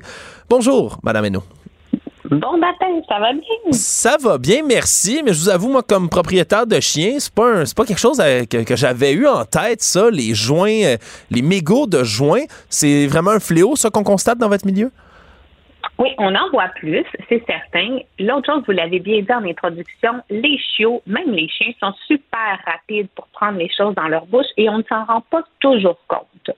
Ce qu'on voit plus maintenant qu'on voyait, c'est des chiens qui vont en manger à l'extérieur. Justement, promenade au parc. Avant, le classique de l'intoxication au cannabis, c'était une famille qui découvrait en salle de consultation avec le vétérinaire que peut-être bien dans la maison, les adolescents en avaient consommé. Hmm. Ça, c'était le classique. Les gens hésitaient à nous le dire. Euh, non, non, non, c'est pas possible. Tandis que maintenant, on va avoir des cas où est-ce que le chien en a trouvé de lui-même à l'extérieur. Fait que les mégots, oui, moi aussi, j'en ai déjà vu de ça, puis c'est rapporté souvent là, par les vétérinaires. L'autre chose qu'on voit souvent dans les intoxications au cannabis, ben, c'est euh, tout ce qui est euh, les gâteaux aux potes. hein. Ça, c'est super fréquent parce que là, en plus, c'est attirant. Tu sais, un mégot, c'est pas si attirant que ça. Les chiens, ils mettent ça dans leur bouche, mais on comprend moins. Tandis que quand tu fais un brownies aux potes, ben ça, malheureusement, c'est super fréquent que c'est mangé par le chien, même adulte de la maison. Ouais, ça sent bon, ça les attire. Puis en plus, là, vous nommez l'exemple du brownies, on dirait que c'est le pire cauchemar aussi là, pour un chien parce qu'il y, a du- il y a du chocolat en plus dans un brownies, règle générale. Puis ça, nous- puis ça Ouais. aussi, c'est- toxique pour le chien. Quand on si notre animal là, consomme du cannabis, qu'est-ce qui. On, on va, on va commencer par la base. là. Qu'est-ce qui arrive au chien? C'est quoi les symptômes qui, qui se développent à ce moment-là? D'abord, ça arrive pas tout de suite. OK? Donc, l'animal, la petite Luna, elle a mangé son, mégot. Combien elle en a mangé, on ne sait pas. Quelle était la dose à l'intérieur non plus, on ne sait pas. Fait que les symptômes vont commencer dans les trois premières heures de l'ingestion. Après ça, ils peuvent durer jusqu'à 24 à 72 heures, dépendamment du format du chien, puis dépendamment de la dose qui a été ingérée. Ce qui est difficile, c'est que les animaux n'ont pas nécessairement tous les signes, puis on doit démêler est-ce que c'est ça, est-ce que c'est une autre intoxication, est-ce que c'est un problème neurologique? Ce qu'on va voir là, c'est des vomissements, OK? Ils, sont, ils ont vraiment mal au cœur. J'ai des clients qui pensent que euh, c'est le fun pour le chien de faire euh, euh, l'expérience là d'avoir pris du cannabis. Non, c'est pas le fun. Ils sont en détresse, ces animaux-là. Hein? Vomir, hypersalivation, dilatation des pupilles.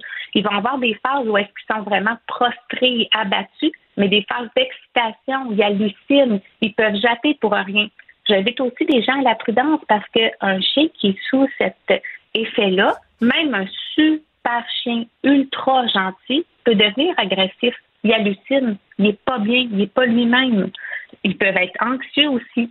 Après ça, on va avoir bon, les troubles neuraux que je vous ai parlé. hein. ils peuvent aller jusqu'à avoir des convulsions. C'est rare, cependant, qu'on peut avoir de la mort. Là. Ils ne peuvent pas mourir. Ils pourraient, mais c'est super rare. Les cas qui sont rapportés là, de mort due au cannabis, c'est vraiment des animaux qui avaient mangé euh, le beurre de cannabis. C'est avec quoi on fait justement les desserts. Ouais. Mais ils peuvent vraiment être malades. Ils peuvent faire des convulsions aussi. Les signes qui sont assez classiques, c'est de se faire pipi dessus. Ils se retiennent plus. Ils peuvent avoir de l'incontinence fécale, de l'incontinence urinaire aussi. On peut avoir des vrais problèmes cardiaques avec ça. En phase d'excitation, le cœur bat trop vite. En phase euh, où est-ce qu'ils sont prostrés, ben là, le cœur bat trop lentement. Difficulté à réguler leur température aussi. Hypothermie, hyperthermie, tremblement, les yeux peuvent bouger aussi, ils sont réellement pas bien. Fait que Je comprends que la madame là, dont on parle là, pour sa petite Luna était. Les gens sont affectés de voir ça. là. On ne veut pas voir notre animal comme ça. Ben oui. Souvent, il faut les hospitaliser pour les aider. On leur met un soluté intraveineux pour les aider à ce que le système évacue la drogue. Puis on va leur donner aussi des médicaments pour enlever les maux de cœur. Dans les pires cas, il faut donner des choses contre les convulsions aussi. Oui, c'était ma prochaine question, vous devanciez. Là. C'est recommandé dans ce cas-ci ben, d'aller voir le vétérinaire directement. Là. Il y a pas, euh, c'est pas, euh, c'est pas quelque chose qu'on peut juste laisser passer à la maison. Là. C'est vraiment conseillé Non. juste pour, pour être sûr d'aller voir le vet. Oui, c'est sûr que si notre animal commence à avoir des signes neuro, hein, des signes neurologiques, il faut consulter. Super important. Parce que là, on, on parle du, du cannabis, mais ça pourrait être une autre intoxication aussi. Ouais. C'est difficile, là, c'est facile. On nomme toutes, toutes les signes avec une histoire où est-ce qu'on sait que le chien en a mangé. Mais généralement, les, les gens sont pas au courant. Fait qu'on va avoir une consultation où quelqu'un nous dit Hey, il n'est pas lui-même, il marche bizarre, il n'a pas voulu manger un matin. C'est c'est pas le c'est pas toujours tous les signes. Fait que qu'est-ce qui se passe? Est-ce qu'on a un autre problème neurologique? Est-ce qu'on a une autre intoxication? Il n'y a pas d'antidote non plus au cannabis. hein. C'est vraiment un traitement où on supporte l'animal pour qu'il puisse lui-même évacuer la drogue. Mais il faut, c'est un diagnostic d'élimination dans le sens qu'on n'a pas un test qui dit Ah, OK, si je fais cette prise de sang-là, je vais savoir s'il a mangé du cannabis. Non, c'est pas comme ça. C'est un diagnostic d'élimination. Fait que ça arrive qu'il faut chercher plus loin ce qui se passe avec ça aussi. Puis toujours, si tu as un tout petit chien, par exemple, si tu as un petit, euh, un petit caniche qui a mangé la même dose qu'un labrador, ben, tu n'auras pas les mêmes signes. Ça c'est, euh, ça, c'est assez certain, merci. Tantôt, vous faisiez un rappel important. Ben, les, chiens, c'est pas pas une belle expérience. là. Pensez pas que votre chien va, va se faire un beau trip de drogue puis qu'il va avoir bien du fun. C'est important de le mentionner. Par contre, dans les dernières années, j'ai vu. euh, puis vous me direz si, si je me trompe complètement, mais on dirait j'ai vu beaucoup de, de- de traitements, peut-être expérimentaux, qui contiennent des cannabinoïdes, qui contiennent parfois la composante CBD, aussi du pot, euh, être utilisés dans des nouveaux médicaments, des nouvelles formules pour les animaux. Est-ce qu'il y a vraiment des, des progrès ou quelque chose qui peut se développer autour du, du cannabis pour précisément les animaux? Oui, c'est une super bonne question. C'est très prometteur. Hein, c'est le THC là, qui fait les effets toxiques dont on vient de parler, tandis que ce qui est à l'étude pour les médicaments, c'est le CBD. hein. Puis le CBD, c'est super prometteur comme traitement. L'ennui présentement, c'est qu'on n'a pas tant d'études que ça sur ce qui marche, ce qui marche pas. Fait que les gens vont quelquefois essayer ça et priver l'animal d'un traitement qui lui a été étudié puis qui fonctionnerait. Mais c'est sûr, sûr que dans les prochaines années, là, on va voir apparaître des traitements qui ont été étudiés, qui sont approuvés chez l'animal. Euh, les vétérinaires, on est assez confiants par rapport à ça, puis les études se multiplient. Ça arrive que c'est prescrit déjà par le vétérinaire aussi du CBD, mais avec euh, d'autres traitements, euh, avec d'autres traitements qui ont été étudiés ou par-dessus pour régler une douleur, mais c'est pas présentement un traitement là, qui est le premier choix dans plusieurs conditions, justement à cause du manque d'études. c'est à cause des produits qui sont pas encore appropriés, les doses parfaitement faites pour l'animal, puis tout ça. Mais ça s'en vient, c'est sûr. Oui, c'est intéressant parce que c'est un des avantages de la légalisation. Si on peut se mettre à faire des recherches justement là, plus médicales sur la chose, dans quel contexte, dans quel, euh, dans quel cas on pourrait utiliser ces nouveaux produits-là euh, du côté des vétérinaires? Ah ben, par exemple, tout ce qui est les douleurs à long terme, comme par exemple l'arthrose, les maux de dos, ça, ça c'est sûr que ça va se développer par rapport à ça. Il y a des études aussi au niveau comportemental qui se font, hein, par exemple pour l'anxiété, ce genre de choses-là. Mais je trouve ça super important que les gens comprennent que dans un problème, par exemple, un animal qui est anxieux, hein, on lit, c'est super difficile pour un propriétaire de s'y retrouver parce qu'on lit tout et n'importe quoi. Il y a souvent plein, plein de groupes où plusieurs propriétaires vont donner leur opinion. Un animal qui souffre d'anxiété, il souffre. OK? Il faut aider cet animal-là. Il n'est pas bien. Et il y a des thérapies comportementales, il y a plein de molécules qui sont étudiées, qui sont sécuritaires aux bonnes doses. Et qu'il faut faire attention de ne pas auto-diagnostiquer notre animal, auto-traiter, parce que l'anxiété, c'est toujours quelque chose qui empire. Hein? Plus tu la prends au début, plus c'est facile de la traiter, plus c'est facile d'aider l'animal, puis ils n'ont pas tous besoin de médicaments non plus. Plusieurs, ça va être une thérapie comportementale, une gestion de l'environnement qui vont faire qu'ils vont être mieux. Il faut faire attention de ne pas sauter sur ces choses-là euh, qu'on va lire euh, un petit peu partout, qui vont être vendues aussi par plusieurs personnes au lieu d'utiliser vraiment quelque chose qui est connu et qui va aider l'animal pour de vrai. Mais ça reste que on a des conférences là-dessus qui sont données dans les congrès vétérinaires puis c'est très prometteur. Oui, c'est intéressant euh, de ce côté-là. Avant qu'on termine, docteur Renault, là, on a parlé évidemment d'intoxication au cannabis, mais il y en a d'autres, des intoxications qui peuvent venir frapper là, nos petits animaux de compagnie. C'est quoi les intoxications qu'on voit Ah. le plus souvent? La liste est longue. Bon, la plus connue, c'est le chocolat. Hein, ça, je pense que tous les propriétaires sont au courant. Ouais, ça, c'est pas un mythe intox- pantoute, là. Non, ça, c'est pas un mythe. là. C'est, fréquent. Il y a des intoxications aussi qu'on peut avoir à l'oignon, au raisin. Il y a plein de plantes qui peuvent être super toxiques, comme par exemple le lys. Hein, c'est ultra, super toxique pour les chats. Ah ouais, C'est ça hein? que moi, là, ouais, même j'ai, j'ai déjà des clients là, qui, de très, très gentils clients qui m'ont donné des, des beaux bouquets là, pour me remercier. Puis, écoute, je les ai même pas ni en clinique, ni apportés chez moi parce que j'ai des chats. Puis juste de, par exemple, passer, se frotter sur le bouquet, puis après ça, lécher son poil, c'est suffisant pour faire une toxicité rénale chez le chat. Ah, après ouais. ça, ce qui est super fréquent, c'est tous les médicaments pour humains. hein. Comme par exemple, le Tylenol, c'est toxique. Un Tylenol, ça peut tuer un chat. Fait qu'on va voir souvent des clients qui ont laissé traîner leurs médicaments à eux, puis des chiens qui vont l'avoir consommé, des toxicités à partir des médicaments pour humains, là, chez le chien, super, super fréquent. Euh, Qu'est-ce qu'on peut avoir aussi? Des, des animaux qui vont euh, trouver d'autres substances, comme par exemple tout ce qui est sucré, euh, les punchs. Tu sais, là, euh, dans les parties, là, tu fais un punch, puis Mm. les, les verres traînent un peu. Ça aussi, on va voir ça. Tout les, ce qui est l'alcool, euh, c'est des intoxications qu'on voit fréquemment. Puis il n'y a pas euh, il y a pas de culpabilité à mettre là-dedans, dans le sens que ça peut arriver. Tu comprends? C'est pas des mauvaises familles chez qui ça arrive. Ça peut arriver. Un moment d'égarement, euh, tu sais, quand tu reçois, tu as la tête partout à la fois. Ouais. Ils sont gourmands, les chiens. Puis ce qui est sucré, ça les affecte. Fait que c'est super important à ce moment-là de le dire le plus honnêtement possible en consultation. Voici ce qui est arrivé, voici ce qui a pu arriver, parce que ça nous permet d'orienter le diagnostic puis de limiter les tests à faire aussi. Fait que dans ce temps-là, on peut garder plus de sous pour le traitement plutôt que de chercher, chercher. Plus on connaît l'histoire, plus elle est précise, plus c'est facile d'orienter le diagnostic. Oui, c'est important là, on- quand, quand il s'agit là, de la santé et de la vie de nos petits animaux. C'est cachez rien aux vétérinaires. Là. On va pas, euh, on va pas vous engueuler là, si vous avez donné un, sans, sans le savoir un raisin. Moi, c'est c'est quelque chose que j'ai appris dans la, dans la dernière année, je pense, là, qu'il fallait pas que je donne de raisin à mon chien. J'avais jamais su que c'était toxique. Peut-être que c'est Oui. des produits comme ça qui, ça vaut la peine là, de- d'informer encore une fois le grand public là, par rapport au, euh, à ce qui est toxique. Puis dans tous les cas, hein, le conseil principal qu'on peut donner aux gens qui ont des animaux consultez votre médecin vétérinaire. C'est eux qui ont vraiment la clé de tout ça. Médecin vétérinaire comme la docteure Lucie Hainaut. Vous êtes donc médecin vétérinaire, fondatrice aussi du magazine web Flair et compagnie. Merci beaucoup d'avoir été avec nous ce matin. Ça a été un vrai plaisir. Je vous souhaite une belle journée. Au revoir. Parce qu'en immobilier, pour être à son affaire, suivez les conseils de nos experts. Via Capital, les courtiers immobiliers qu'on aime référer. Bonne écoute. Pendant que votre attention est centrée sur vos urgences du matin, vos réunions d'affaires du midi, votre retour à la maison ou votre emploi du soir, celle de Desjardins Entreprises est centrée sur plus de 400 000 entreprises à toute heure du jour. Grâce à notre connaissance des secteurs d'activité et à notre accompagnement spécialisé, nous aidons les entrepreneurs à relever chaque défi pour qu'ils puissent rester centrés sur ce qui compte, le développement de leur entreprise.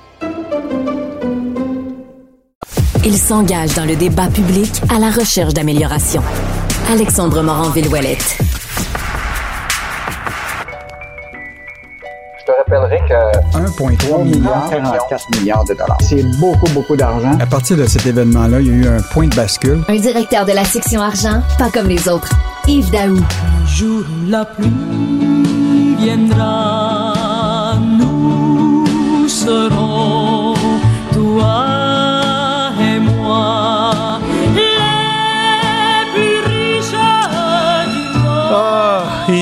sur du Dalida comme ça, comment ne pas passer un bon matin? Ben, peut-être quand on manque d'eau du côté des responsables d'Hydro-Québec à la baie James, quelque chose qu'on on pensait peut-être jamais voir arriver au Québec. Les bassins, là, les réservoirs d'eau en haut des barrages qui sont ben, vraiment très bas en ce moment, Yves. En fait, la chanson de Dalida, ce qui est intéressant dans son refrain, c'est le jour où la pluie viendra, nous serons toi et moi les plus riches du monde. et en fait, c'est vrai, euh, Alexandre, on est les plus riches du monde avec notre or bleu. Mais cet or bleu-là, là, il sert beaucoup comme ressource pour euh, l'hydroélectricité au Québec. Et euh, la semaine dernière, euh, je pense qu'on en a parlé, Alexandre, Hydro-Québec a fait connaître ses résultats financiers pour le trimestre. Et là, ce qui est intéressant, c'est qu'ils ont réduit leur activité d'exportation en avril, en mai, en juin, en raison principalement des prix de l'énergie qui étaient devenus trop bas sur les marchés internationaux. Puis ça, ça nous a surpris, cette, euh, cette information-là. Et donc, évidemment, on a interrogé tout ça de monde. Puis un professeur de l'Université McGill, qui est spécialisé en génie électrique, il dit, moi, il dit, je questionnerais Hydro sur le niveau d'eau trop faible d'un réservoir d'hydro qui pourrait expliquer cette décision-là. Parce que effectivement, c'est quoi? Le bon, il y a plus beaucoup dans le sud, mais dans le nord, ok, c'était très très sec. Et donc les, les niveaux d'eau, dans les bassins, euh, ont probablement baissé. Et là, on a interrogé évidemment Hydro-Québec là-dessus. Ils ont dit non, non, non, il faut pas s'inquiéter. On est capable de gérer les réservoirs euh, de façon pluriannuelle, etc. Sauf qu'on a quand même questionné sur la, les, les, ce qu'on appelle les réserves de production d'énergie en terawattheure. Et ils ont dit, nous, on vous dévoilera pas les chiffres euh, avant euh, que la régie les dévoile là, en automne. Sauf que au 1er janvier de 2023, les réserves de production d'énergie étaient euh, autour de 133,2 TWh et la moyenne sur 5 ans est de 137. Ça veut donc dire que potentiellement, potentiellement, je le dis, là, euh, les réserves sont peut-être plus, plus bas que, que d'habitude. Et donc, ça suppose que Hydro-Québec doit gérer de façon intelligente tout ça parce que il faut qu'elle prévoie l'électricité dont le Québec aura besoin cet hiver. hein.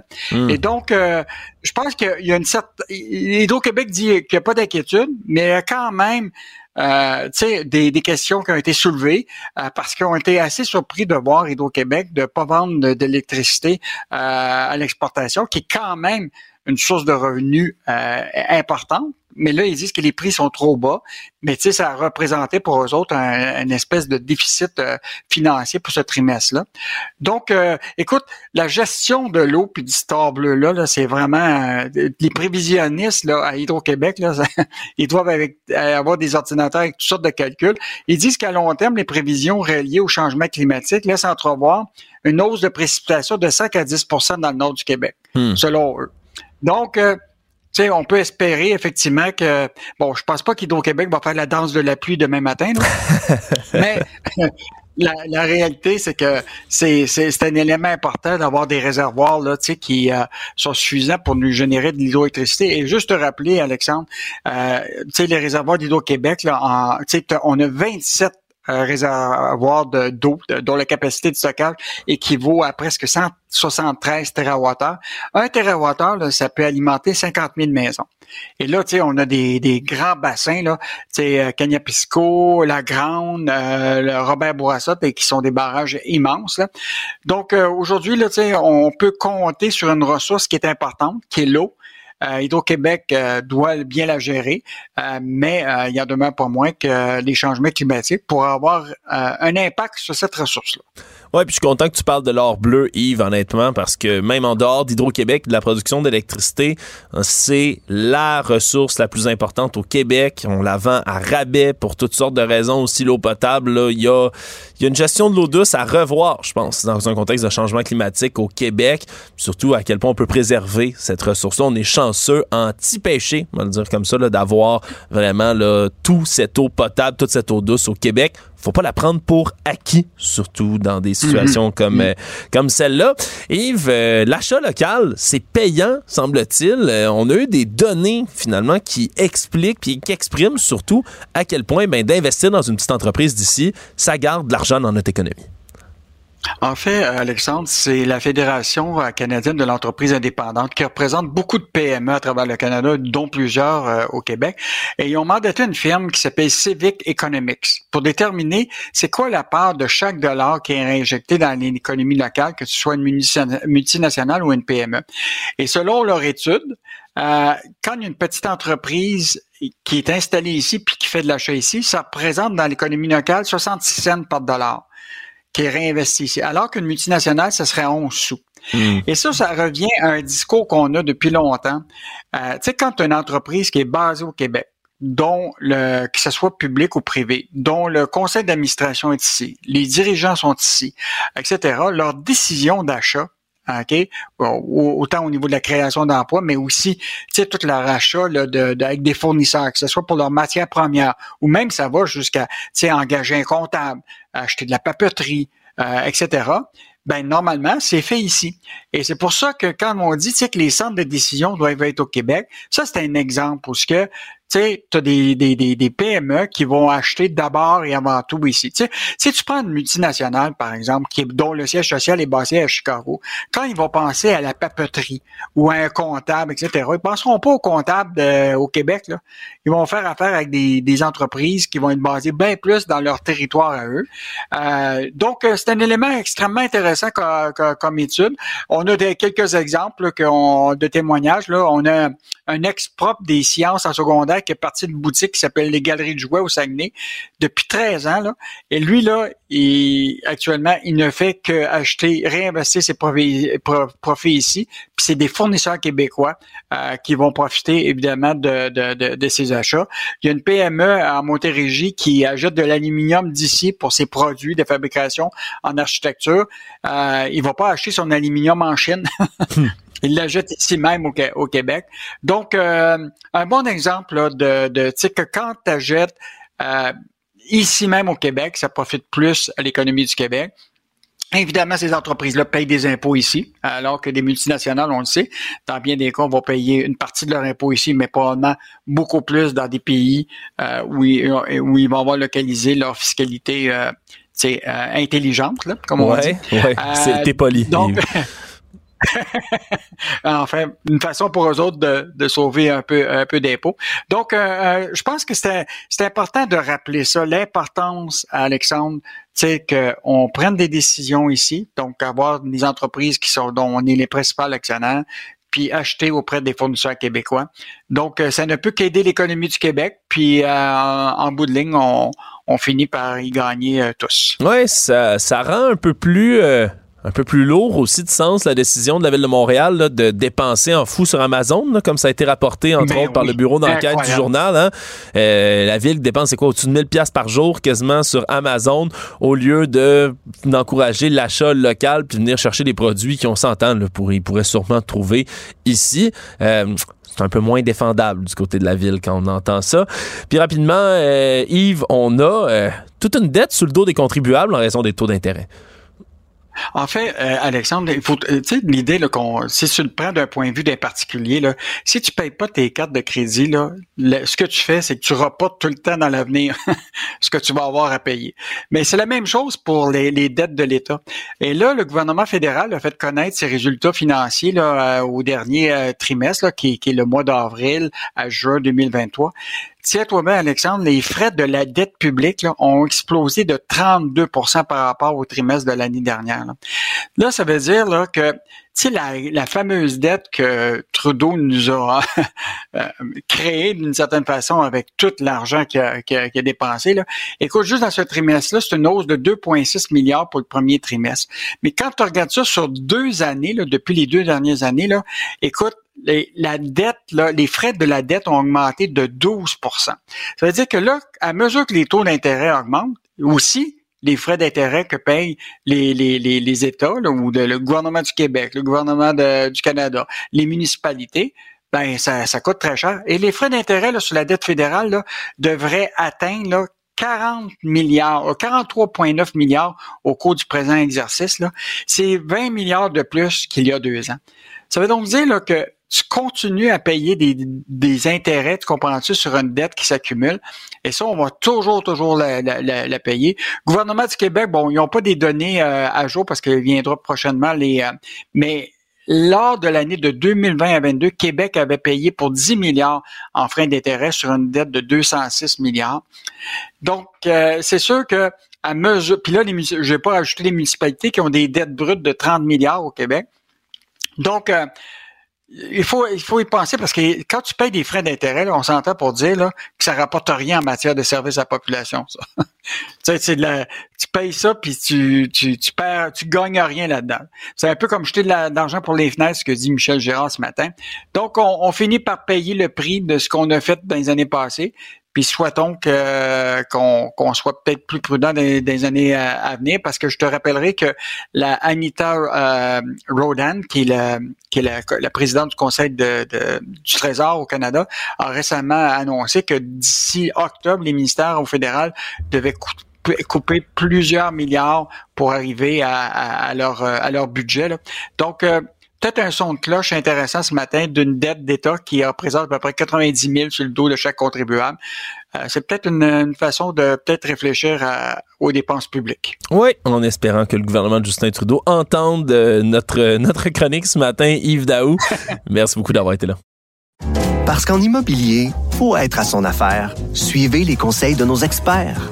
Via Capital, les courtiers immobiliers qu'on aime référer. Bonne écoute. Pendant que votre attention est centrée sur vos urgences du matin, vos réunions d'affaires du midi, votre retour à la maison ou votre emploi du soir, celle de Desjardins Entreprises est centrée sur plus de 400 000 entreprises à toute heure du jour. Grâce à notre connaissance des secteurs d'activité et à notre accompagnement spécialisé, nous aidons les entrepreneurs à relever chaque défi pour qu'ils puissent rester centrés sur ce qui compte, le développement de leur entreprise. Analytique. Il réfléchit avant de parler. Persuasif. Ses arguments sont convaincants. Alexandre Morin-Villouellette. On a parlé d'innovation technique et technologique en éducation. La santé aussi, c'est le genre de choses dont elle peut bénéficier dans notre système. On apprend qu'en ce moment, on envisage de recourir à de la télémédecine ainsi qu'à l'intelligence artificielle, les deux combinés pour améliorer l'accès aux soins oculaires. Ouais, ouais, pour être capable de faire des diagnostics virtuels en ophtalmologie. C'est sûr que c'est une avenue qui peut sembler intéressante. Pour en parler avec nous, Gaétan Barrette est ancien ministre de la Santé, chroniqueur aussi là, chez nos collègues de la Joute à LCN. Bonjour, Monsieur Barrette. Bonjour. Sans vouloir faire de mauvais jeux de mots, bah, je vais me laisser aller, je vais en faire un. Voyez ça de quel œil, ça, vous, M. Barrette, ces soins-là? L'œil de l'histoire, parce que et l'œil de la déception, parce que là, je vais vous donner un scoop qui en est un pour de vrai sur ce sujet-là. Ce projet-là, je l'avais euh, travaillé avec le gouvernement de l'époque quand j'étais président de la FMSQ. Euh, dont j'ai quitté la position en 2014. Alors, il n'y a rien de nouveau sous le soleil et on pourrait se dire comment ça se fait qu'un projet comme ça qui était dessiné euh, n'a pas été encore mis en place. Et je peux même vous dire qu'il y avait un projet qui n'était pas juste pour l'ophtalmologie, mais il y avait aussi un projet de télédermatologie. OK. Parce que la dermato et l'ophtalmo, ce sont deux sujets euh, pour lesquels euh, les médecins de famille, par exemple, n'ont pas toujours soit l'expertise, soit l'équipement pour aller euh, au bout de l'affaire. Alors, ça demande beaucoup de consultations chez le spécialiste et la télémédecine permet de pallier à ça en envoyant des images. Je vous donne un exemple. Vous avez une tache sur la peau, vous n'êtes pas sûr de ce que c'est. Le médecin de famille, c'est un cancer, pas un cancer? Photo d'une certaine manière. On l'envoie à un centre de dermatologie euh, où il y a des spécialistes, intelligence artificielle ou non, et ça donne une réponse. Ophtalmo, même affaire. On peut prendre une photographie du ce qu'on appelle du fond de l'œil, la petite lumière qu'on comprend pour regarder dans l'œil, comme on voit à la télévision. On envoie la photo euh, à un centre. ici, on parle d'intelligence artificielle. Il n'y en a pas besoin d'avoir une consultation. Ça, ça s'appelle du dépistage c'est une bonne affaire. C'est faisable. Ça fait longtemps que c'est dans les cartons. Ça aurait dû déjà être fait. C'est pas fait. On l'annonce, tant mieux. Oui, parce que là, euh, j'imagine que vous, en 2014, au moment où c'était quelque chose que vous que vous ameniez comme idée, l'intelligence artificielle devait pas être concernée à l'époque dans ce projet-là. Puis même à ça, c'était quand même quelque chose qui est intéressant? Oui, parce qu'à l'époque, vous avez raison, il n'y avait pas d'intelligence artificielle. Alors, ce qu'on avait dessiné, c'est une espèce de, de, de, centre de contrôle, on va dire, à tour de rôle. Des, c'est des photos, là. Ça veut dire que à tour de rôle, des ophtalmologues, des dermatologues pouvaient regarder les photos puis donner un rapport. C'était parfait, là. Ils étaient d'accord. Il y avait une question de faisabilité, il y avait une question d'infrastructure, il y avait une question d'acceptation. Dans l'excellent article de notre collègue du Journal de Montréal, euh, qui est publié ce matin, on a exactement la raison pour laquelle ça n'avait pas décollé. Ce pas une question nécessairement d'argent. C'est que les praticiens, les professionnels sur le terrain avaient levé des boucliers en disant Wow, wow, wow, ça va être moins bon. Mais en réalité, c'est ça nous enlève de la clientèle. Et il était possible de faire les deux. Je m'explique.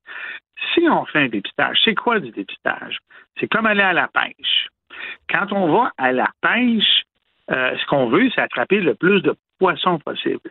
Quand hmm. on sort le poisson, on le regarde, puis on le rejette à l'eau s'il est pas, il est trop petit, et ainsi de suite. Mais le dépistage, c'est une question de volume. Mais le dépistage va mener, dans bien des cas, à une consultation en bonne et due forme chez le spécialiste parce qu'on a trouvé quelque chose. Là, le spécialiste, là, il va retrouver son travail, peut-être en moins grand volume, mais il va le retrouver pareil par le dépistage, en français. Si vous voyez 1000 personnes par année dans des consultations, mais le dépistage en fait 100 000.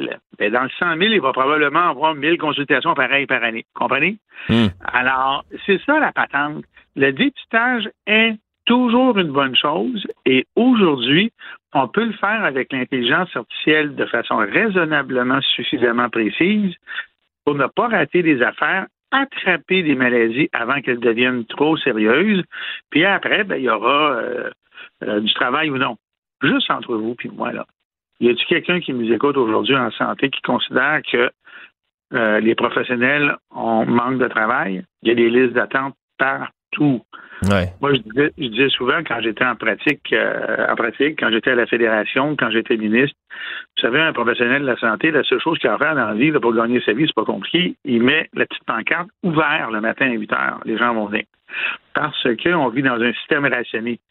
Il n'y a pas de compétition pour aller chercher la clientèle. Il y en a un peu, là, mais plus chez les pharmaciens, mais, mais pas en médecine, pas dans le diagnostic, pas dans ce genre de choses-là. Hmm. Admettons que maintenant, il n'y en a plus, comme vous le dites, là, vraiment de compétition, qu'on a besoin justement de voir le plus de monde possible. Comment vous expliquez qu'il y ait encore des oppositions à ce moment-là, à ce genre de traitement-là? je vous le dis, là, quand je il est bon l'article, il est vraiment bon, là, parce que moi, je suis content d'être ici avec vous, parce que ça me permet de, décoder un peu l'article.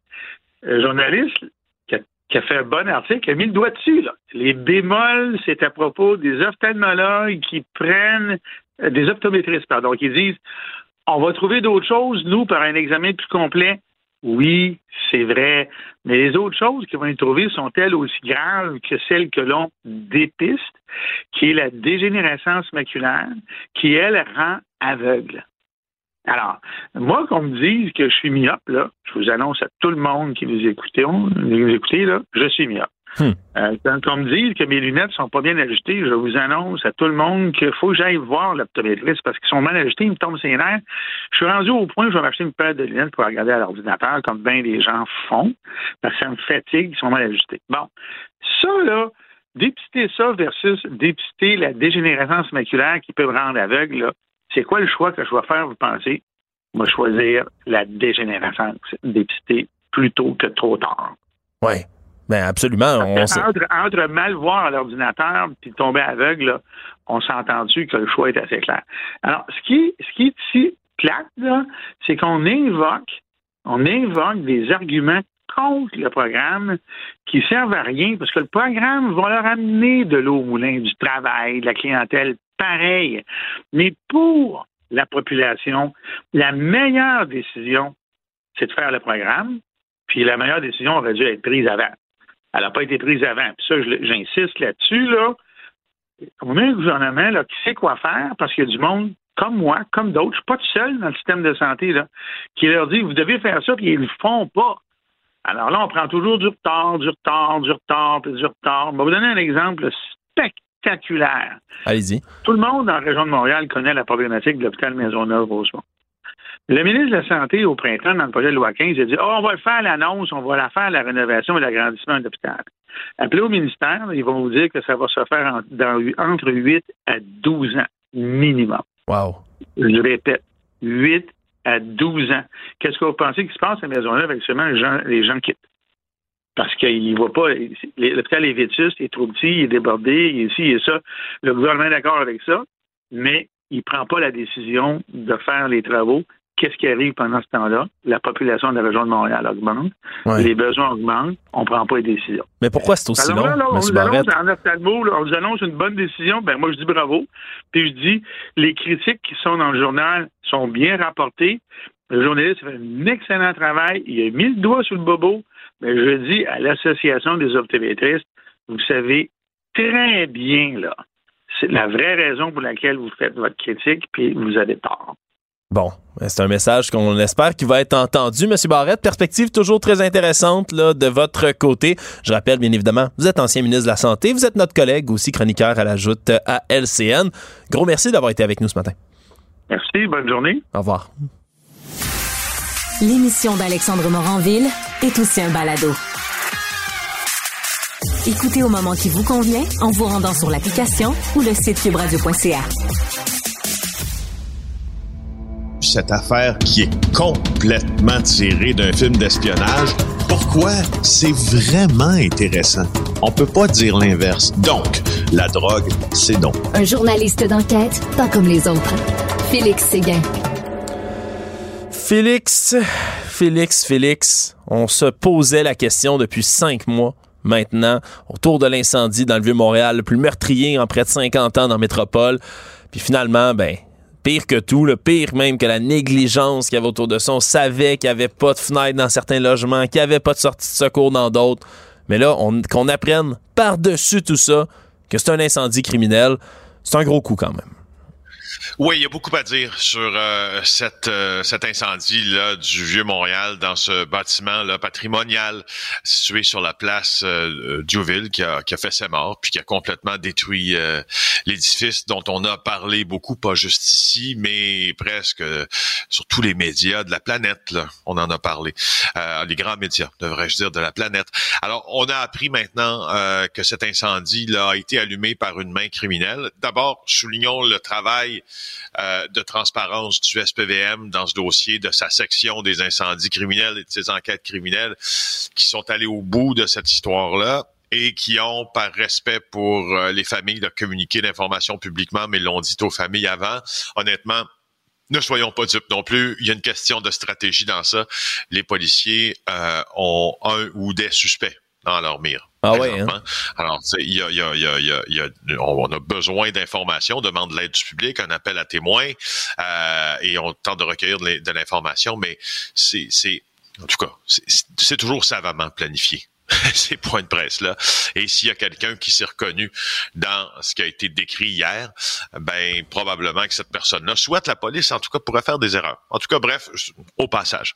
Alors, euh, c'est donc une enquête criminelle. On l'a confirmé en conférence de presse. On a identifié quoi? une zone où l'incendie a commencé, des traces d'accélérants qui ont été trouvées. Ça explique probablement la vitesse de la propagation du brasier euh, et aussi le fait que ce soit une structure patrimoniale qui a brûlé, disons-le, assez facilement. Moi, je connais des sapeurs qui étaient euh, présents ce soir-là, puis qui ont dû euh, contribuer à éteindre cet incendie-là. C'est incroyable comment tout ça brûlé vite. Alors, c'est David Shane qui a confirmé ces informations. Il est inspecteur au SPVM. Alors, maintenant que ça c'est dit, Là, ce qu'on sait, c'est que quand le feu s'était propagé à l'ensemble de cet immeuble-là, euh, il y en a une partie des locataires puis, qui ont été pris à l'intérieur. Charlie Lacroix, à 18 ans, elle appelait le 911 alors que l'incendie faisait rage et elle suppliait de venir la chercher. Elle était avec son ami Walid Belkala, 18 ans aussi. C'est un appartement loué sur Airbnb si tu veux, dans cette chronique aujourd'hui, les, les, les, fils, je vais attacher les fils de l'incendie criminel, dépasserai pas sur ce scandale de ces compagnies qui ont commencé par une forme d'économie participative puis qui finalement s'enrichissent euh, quand les centres de profit sont très loin d'ici en ne vérifiant peu ou pas les appartements qu'ils louent et à savoir s'ils sont conformes au règlement. Alors, euh, finissons par ça. Neuf personnes blessées, transportées en centre hospitalier. C'est mort. Il n'y a plus de doute maintenant, c'est criminel. Point à la ligne. On peut penser aussi que les policiers ont eu l'aide de caméras de surveillance pour regarder, pour, pour déterminer où, d'où l'incendie, euh, où l'incendie a, euh, a commencé. Alors, bon, là, on, je trouve qu'on entre dans quelque chose qui est... L'enquête criminelle, Alexandre, ça va finir par se régler. Là ça serait surprenant qu'on ne trouve pas qu'on ne trouve personne, qu'on ne se hmm. retrouve pas devant les tribunaux dans un avenir, je dirais à moyen terme, avec un suspect. Hmm, Ce qui m'a beaucoup frappé hier, c'est la réaction de l'avocat de Émile Haïm Benamour, qui lui est propriétaire de ce bâtiment-là dans le Vieux-Montréal. Euh, tu sais que l'enquête pour l'incendie criminel est une manière, est une enquête qui se fait de manière concomitante avec une enquête pour négligence criminelle. Oui. Et l'enquête pour négligence criminelle, elle, vise, elle vise M. Benamour. Alors, de deux choses là.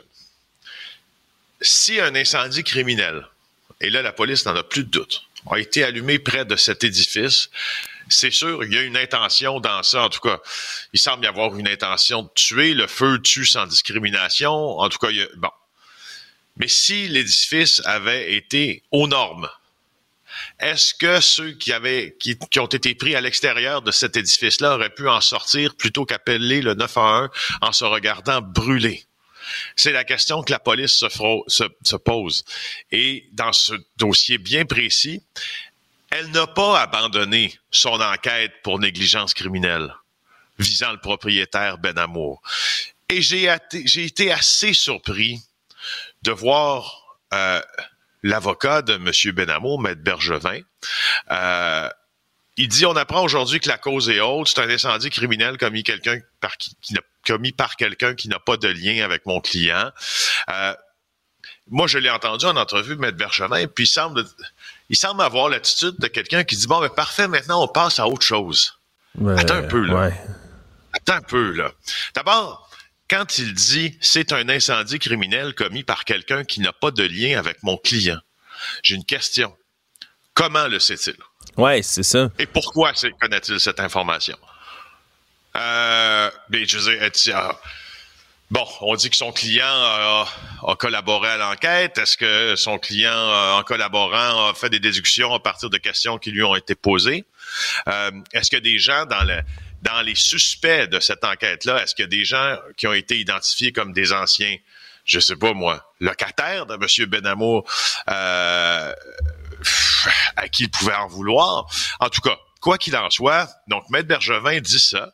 Maître Bergevin se, se, se, Je te dis, Maître Bergevin, en fait, on dirait dans ce qu'il véhicule comme information, je, trouve ça très hasardeux pour un avocat. On dirait qu'il se substitue à l'enquête policière. Puis on dirait qu'il se substitue aux tribunaux qui disent, écoute, L'impression générale que ça donne, c'est bon, mais parfait, c'est réglé, mon client. Écoute, je trouve qu'il se comporte beaucoup plus comme un relationniste. En fait, depuis le début, il se comporte, Maître Bergevin, beaucoup plus comme un relationniste. OK, qui protège l'intérêt de ses clients, euh, comme que, que, que comme un avocat qui a à cœur le respect fondamental des institutions, puis des tribunaux, puis des enquêtes policières. Je, je, ça m'a dérangé, honnêtement. Ça m'a dérangé cette. euh, il y a eu sa mort, là. Toi, tu te présentes, tu dis, OK, parfait. C'est, c'est- tu sais, je- Ouais. Non seulement il a l'air de s'auto-conclusion. Honnêtement, Ouais. je pense qu'il est mal conseillé, maître, euh, Monsieur Benamour. Je pense qu'il est mal conseillé. Je, je, je, je reverrai, moi, mon, euh, je reverrai mon, mon, mon mandat, tu sais, que je. Je- surtout que monsieur, monsieur Benamor est avocat de formation, je pense lui-même en plus. Là, Euh, je Non, il est avocat, lui aussi. Il est bien, il est bien placé peut-être pour savoir tout ça. Ouais, puis non seulement, ben, c'est étrange comme attitude, surtout que c'est négligence criminelle, je, je le précise, négligence criminelle causant la mort dans ce dossier-là, là, ce, qui est, ce qui est encore plus, euh, ce qui est encore plus grave. Puis ce qui fait aussi que toute cette enquête-là, Félix, qui s'en vient, là, c'est plus seulement, ben, j'imagine, incendie criminel euh, euh, qui vient avec ça, mais c'est une enquête de meurtre maintenant pour la police. là. C'est important de le préciser. Ben, oui, oui, c'est, ben oui, c'est une enquête de meurtre. C'est, c'est, c'est pas, c'est, parfois, c'est pas le moyen, c'est le résultat, là. Ouais. Si t'as, si t'as allumé un incendie, puis la conséquence de l'incendie, c'est qu'il y a des gens qui sont morts, c'est une, enquête de meurtre.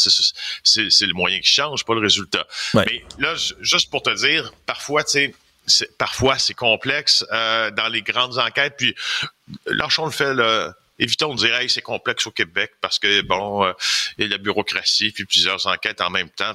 Dans ce cas-ci, aux États-Unis, on serait peut-être dans le même, dans le même parc, là, si tu veux, là. Ouais. Il y a une enquête pour négligence criminelle de la section des incendies criminels de la police de Montréal. Il y a une enquête de meurtre du même service de police. Il y a une enquête aussi du coroner qui va tenter de déterminer si ces décès comment ces décès auraient pu être évités. Rapidement, Félix, là, euh, on a passé beaucoup de temps sur cette tragédie qui, vaut la peine d'être euh, couverte, vraiment. là. J'ai hâte de voir la suite de l'enquête sur cet incendie. Mais quand même, un cas qui a fait beaucoup, euh, qui a fait sursauter aujourd'hui. Perquisition dans une auto où on a retrouvé une combinaison ben, d'armes, de cocaïne, puis un bébé. Ouais. Cocaïne, héroïne, fentanyl, deux armes à feu, un nouveau-né. Valérie Gontier dans le journal de Montréal. Euh, c'est euh, la juge Hélène V. Morin qui euh, a prononcé les paroles suivantes. Avec le genre de substance dans la voiture, les armes, imaginez-vous, il aurait pu avoir une fusillade. Euh, c'est ce qu'elle a dit en le condamnant à six ans et demi de détention. Il avait été arrêté, ce gars-là, Anderson Joseph, en 2020, dans le cadre d'un projet mené par la police de Longueuil. Euh, écoute, je peux pas dire à quel point, je peux pas dire à quel point je manque de respect pour tout, tout ce comportement-là de A à, à Z. Là, c'est pas, c'est évidemment. Genre, on en parle ce matin aussi parce que la semaine dernière, tu te rappelles qu'il y a une voiture qui a été visée par des coups de feu dans Hochelaga Maisonneuve, trois coups de feu, si ma mémoire est fidèle, il y avait des Mm. enfants à bord aussi. Euh, je, je, je te le dis, et euh, je, te le dis depuis le début de l'été, on peut, euh, on peut s'attarder aux chiffres des bilans criminels euh, qui semblent s'améliorer, en fait, selon la SPVM, qui s'améliore, la ville de Montréal, mais faut s'attarder aussi de la nouvelle manière dont certains crimes sont commis et cette absence de je mets entre guillemets de pudeur, de gêne euh, dans la commission de ces crimes-là. Je veux dire, amener un, tu sais, un enfant du fentanyl, des guns, il me semble, c'est Ouais. c'est le béaba là. Tu fais pas, c'est non. Oui, absolument. Puis tu fais bien, tu fais bien de le dire, là, surtout toi qui connais bien le crime euh, organisé, Félix. euh, Il y a des mœurs qui changent, on dirait. Là, avant, on n'aurait pas vu ça. Par exemple, la bru d'un chef criminel se faire tirer dans la rue. On n'aurait pas vu ça. Des, des, des- des autos avec un enfant à bord se faire, se faire fusiller. Non, vraiment, y a- y a- ça a beau diminuer en termes de chiffres. C'est peut-être pas euh, en termes non plus là, de disons d'événements là de ce côté-là c'est un peu un peu plus inquiétant Félix merci beaucoup Merci, au revoir. c'est ce qui met un terme à cet épisode. Jean-François Roy à la console et à la réalisation, comme d'habitude. Charlotte Duquette qui s'occupe de la recherche de cette émission. Merci beaucoup à vous d'avoir été présent. On se retrouve dès le prochain épisode. Cube Radio.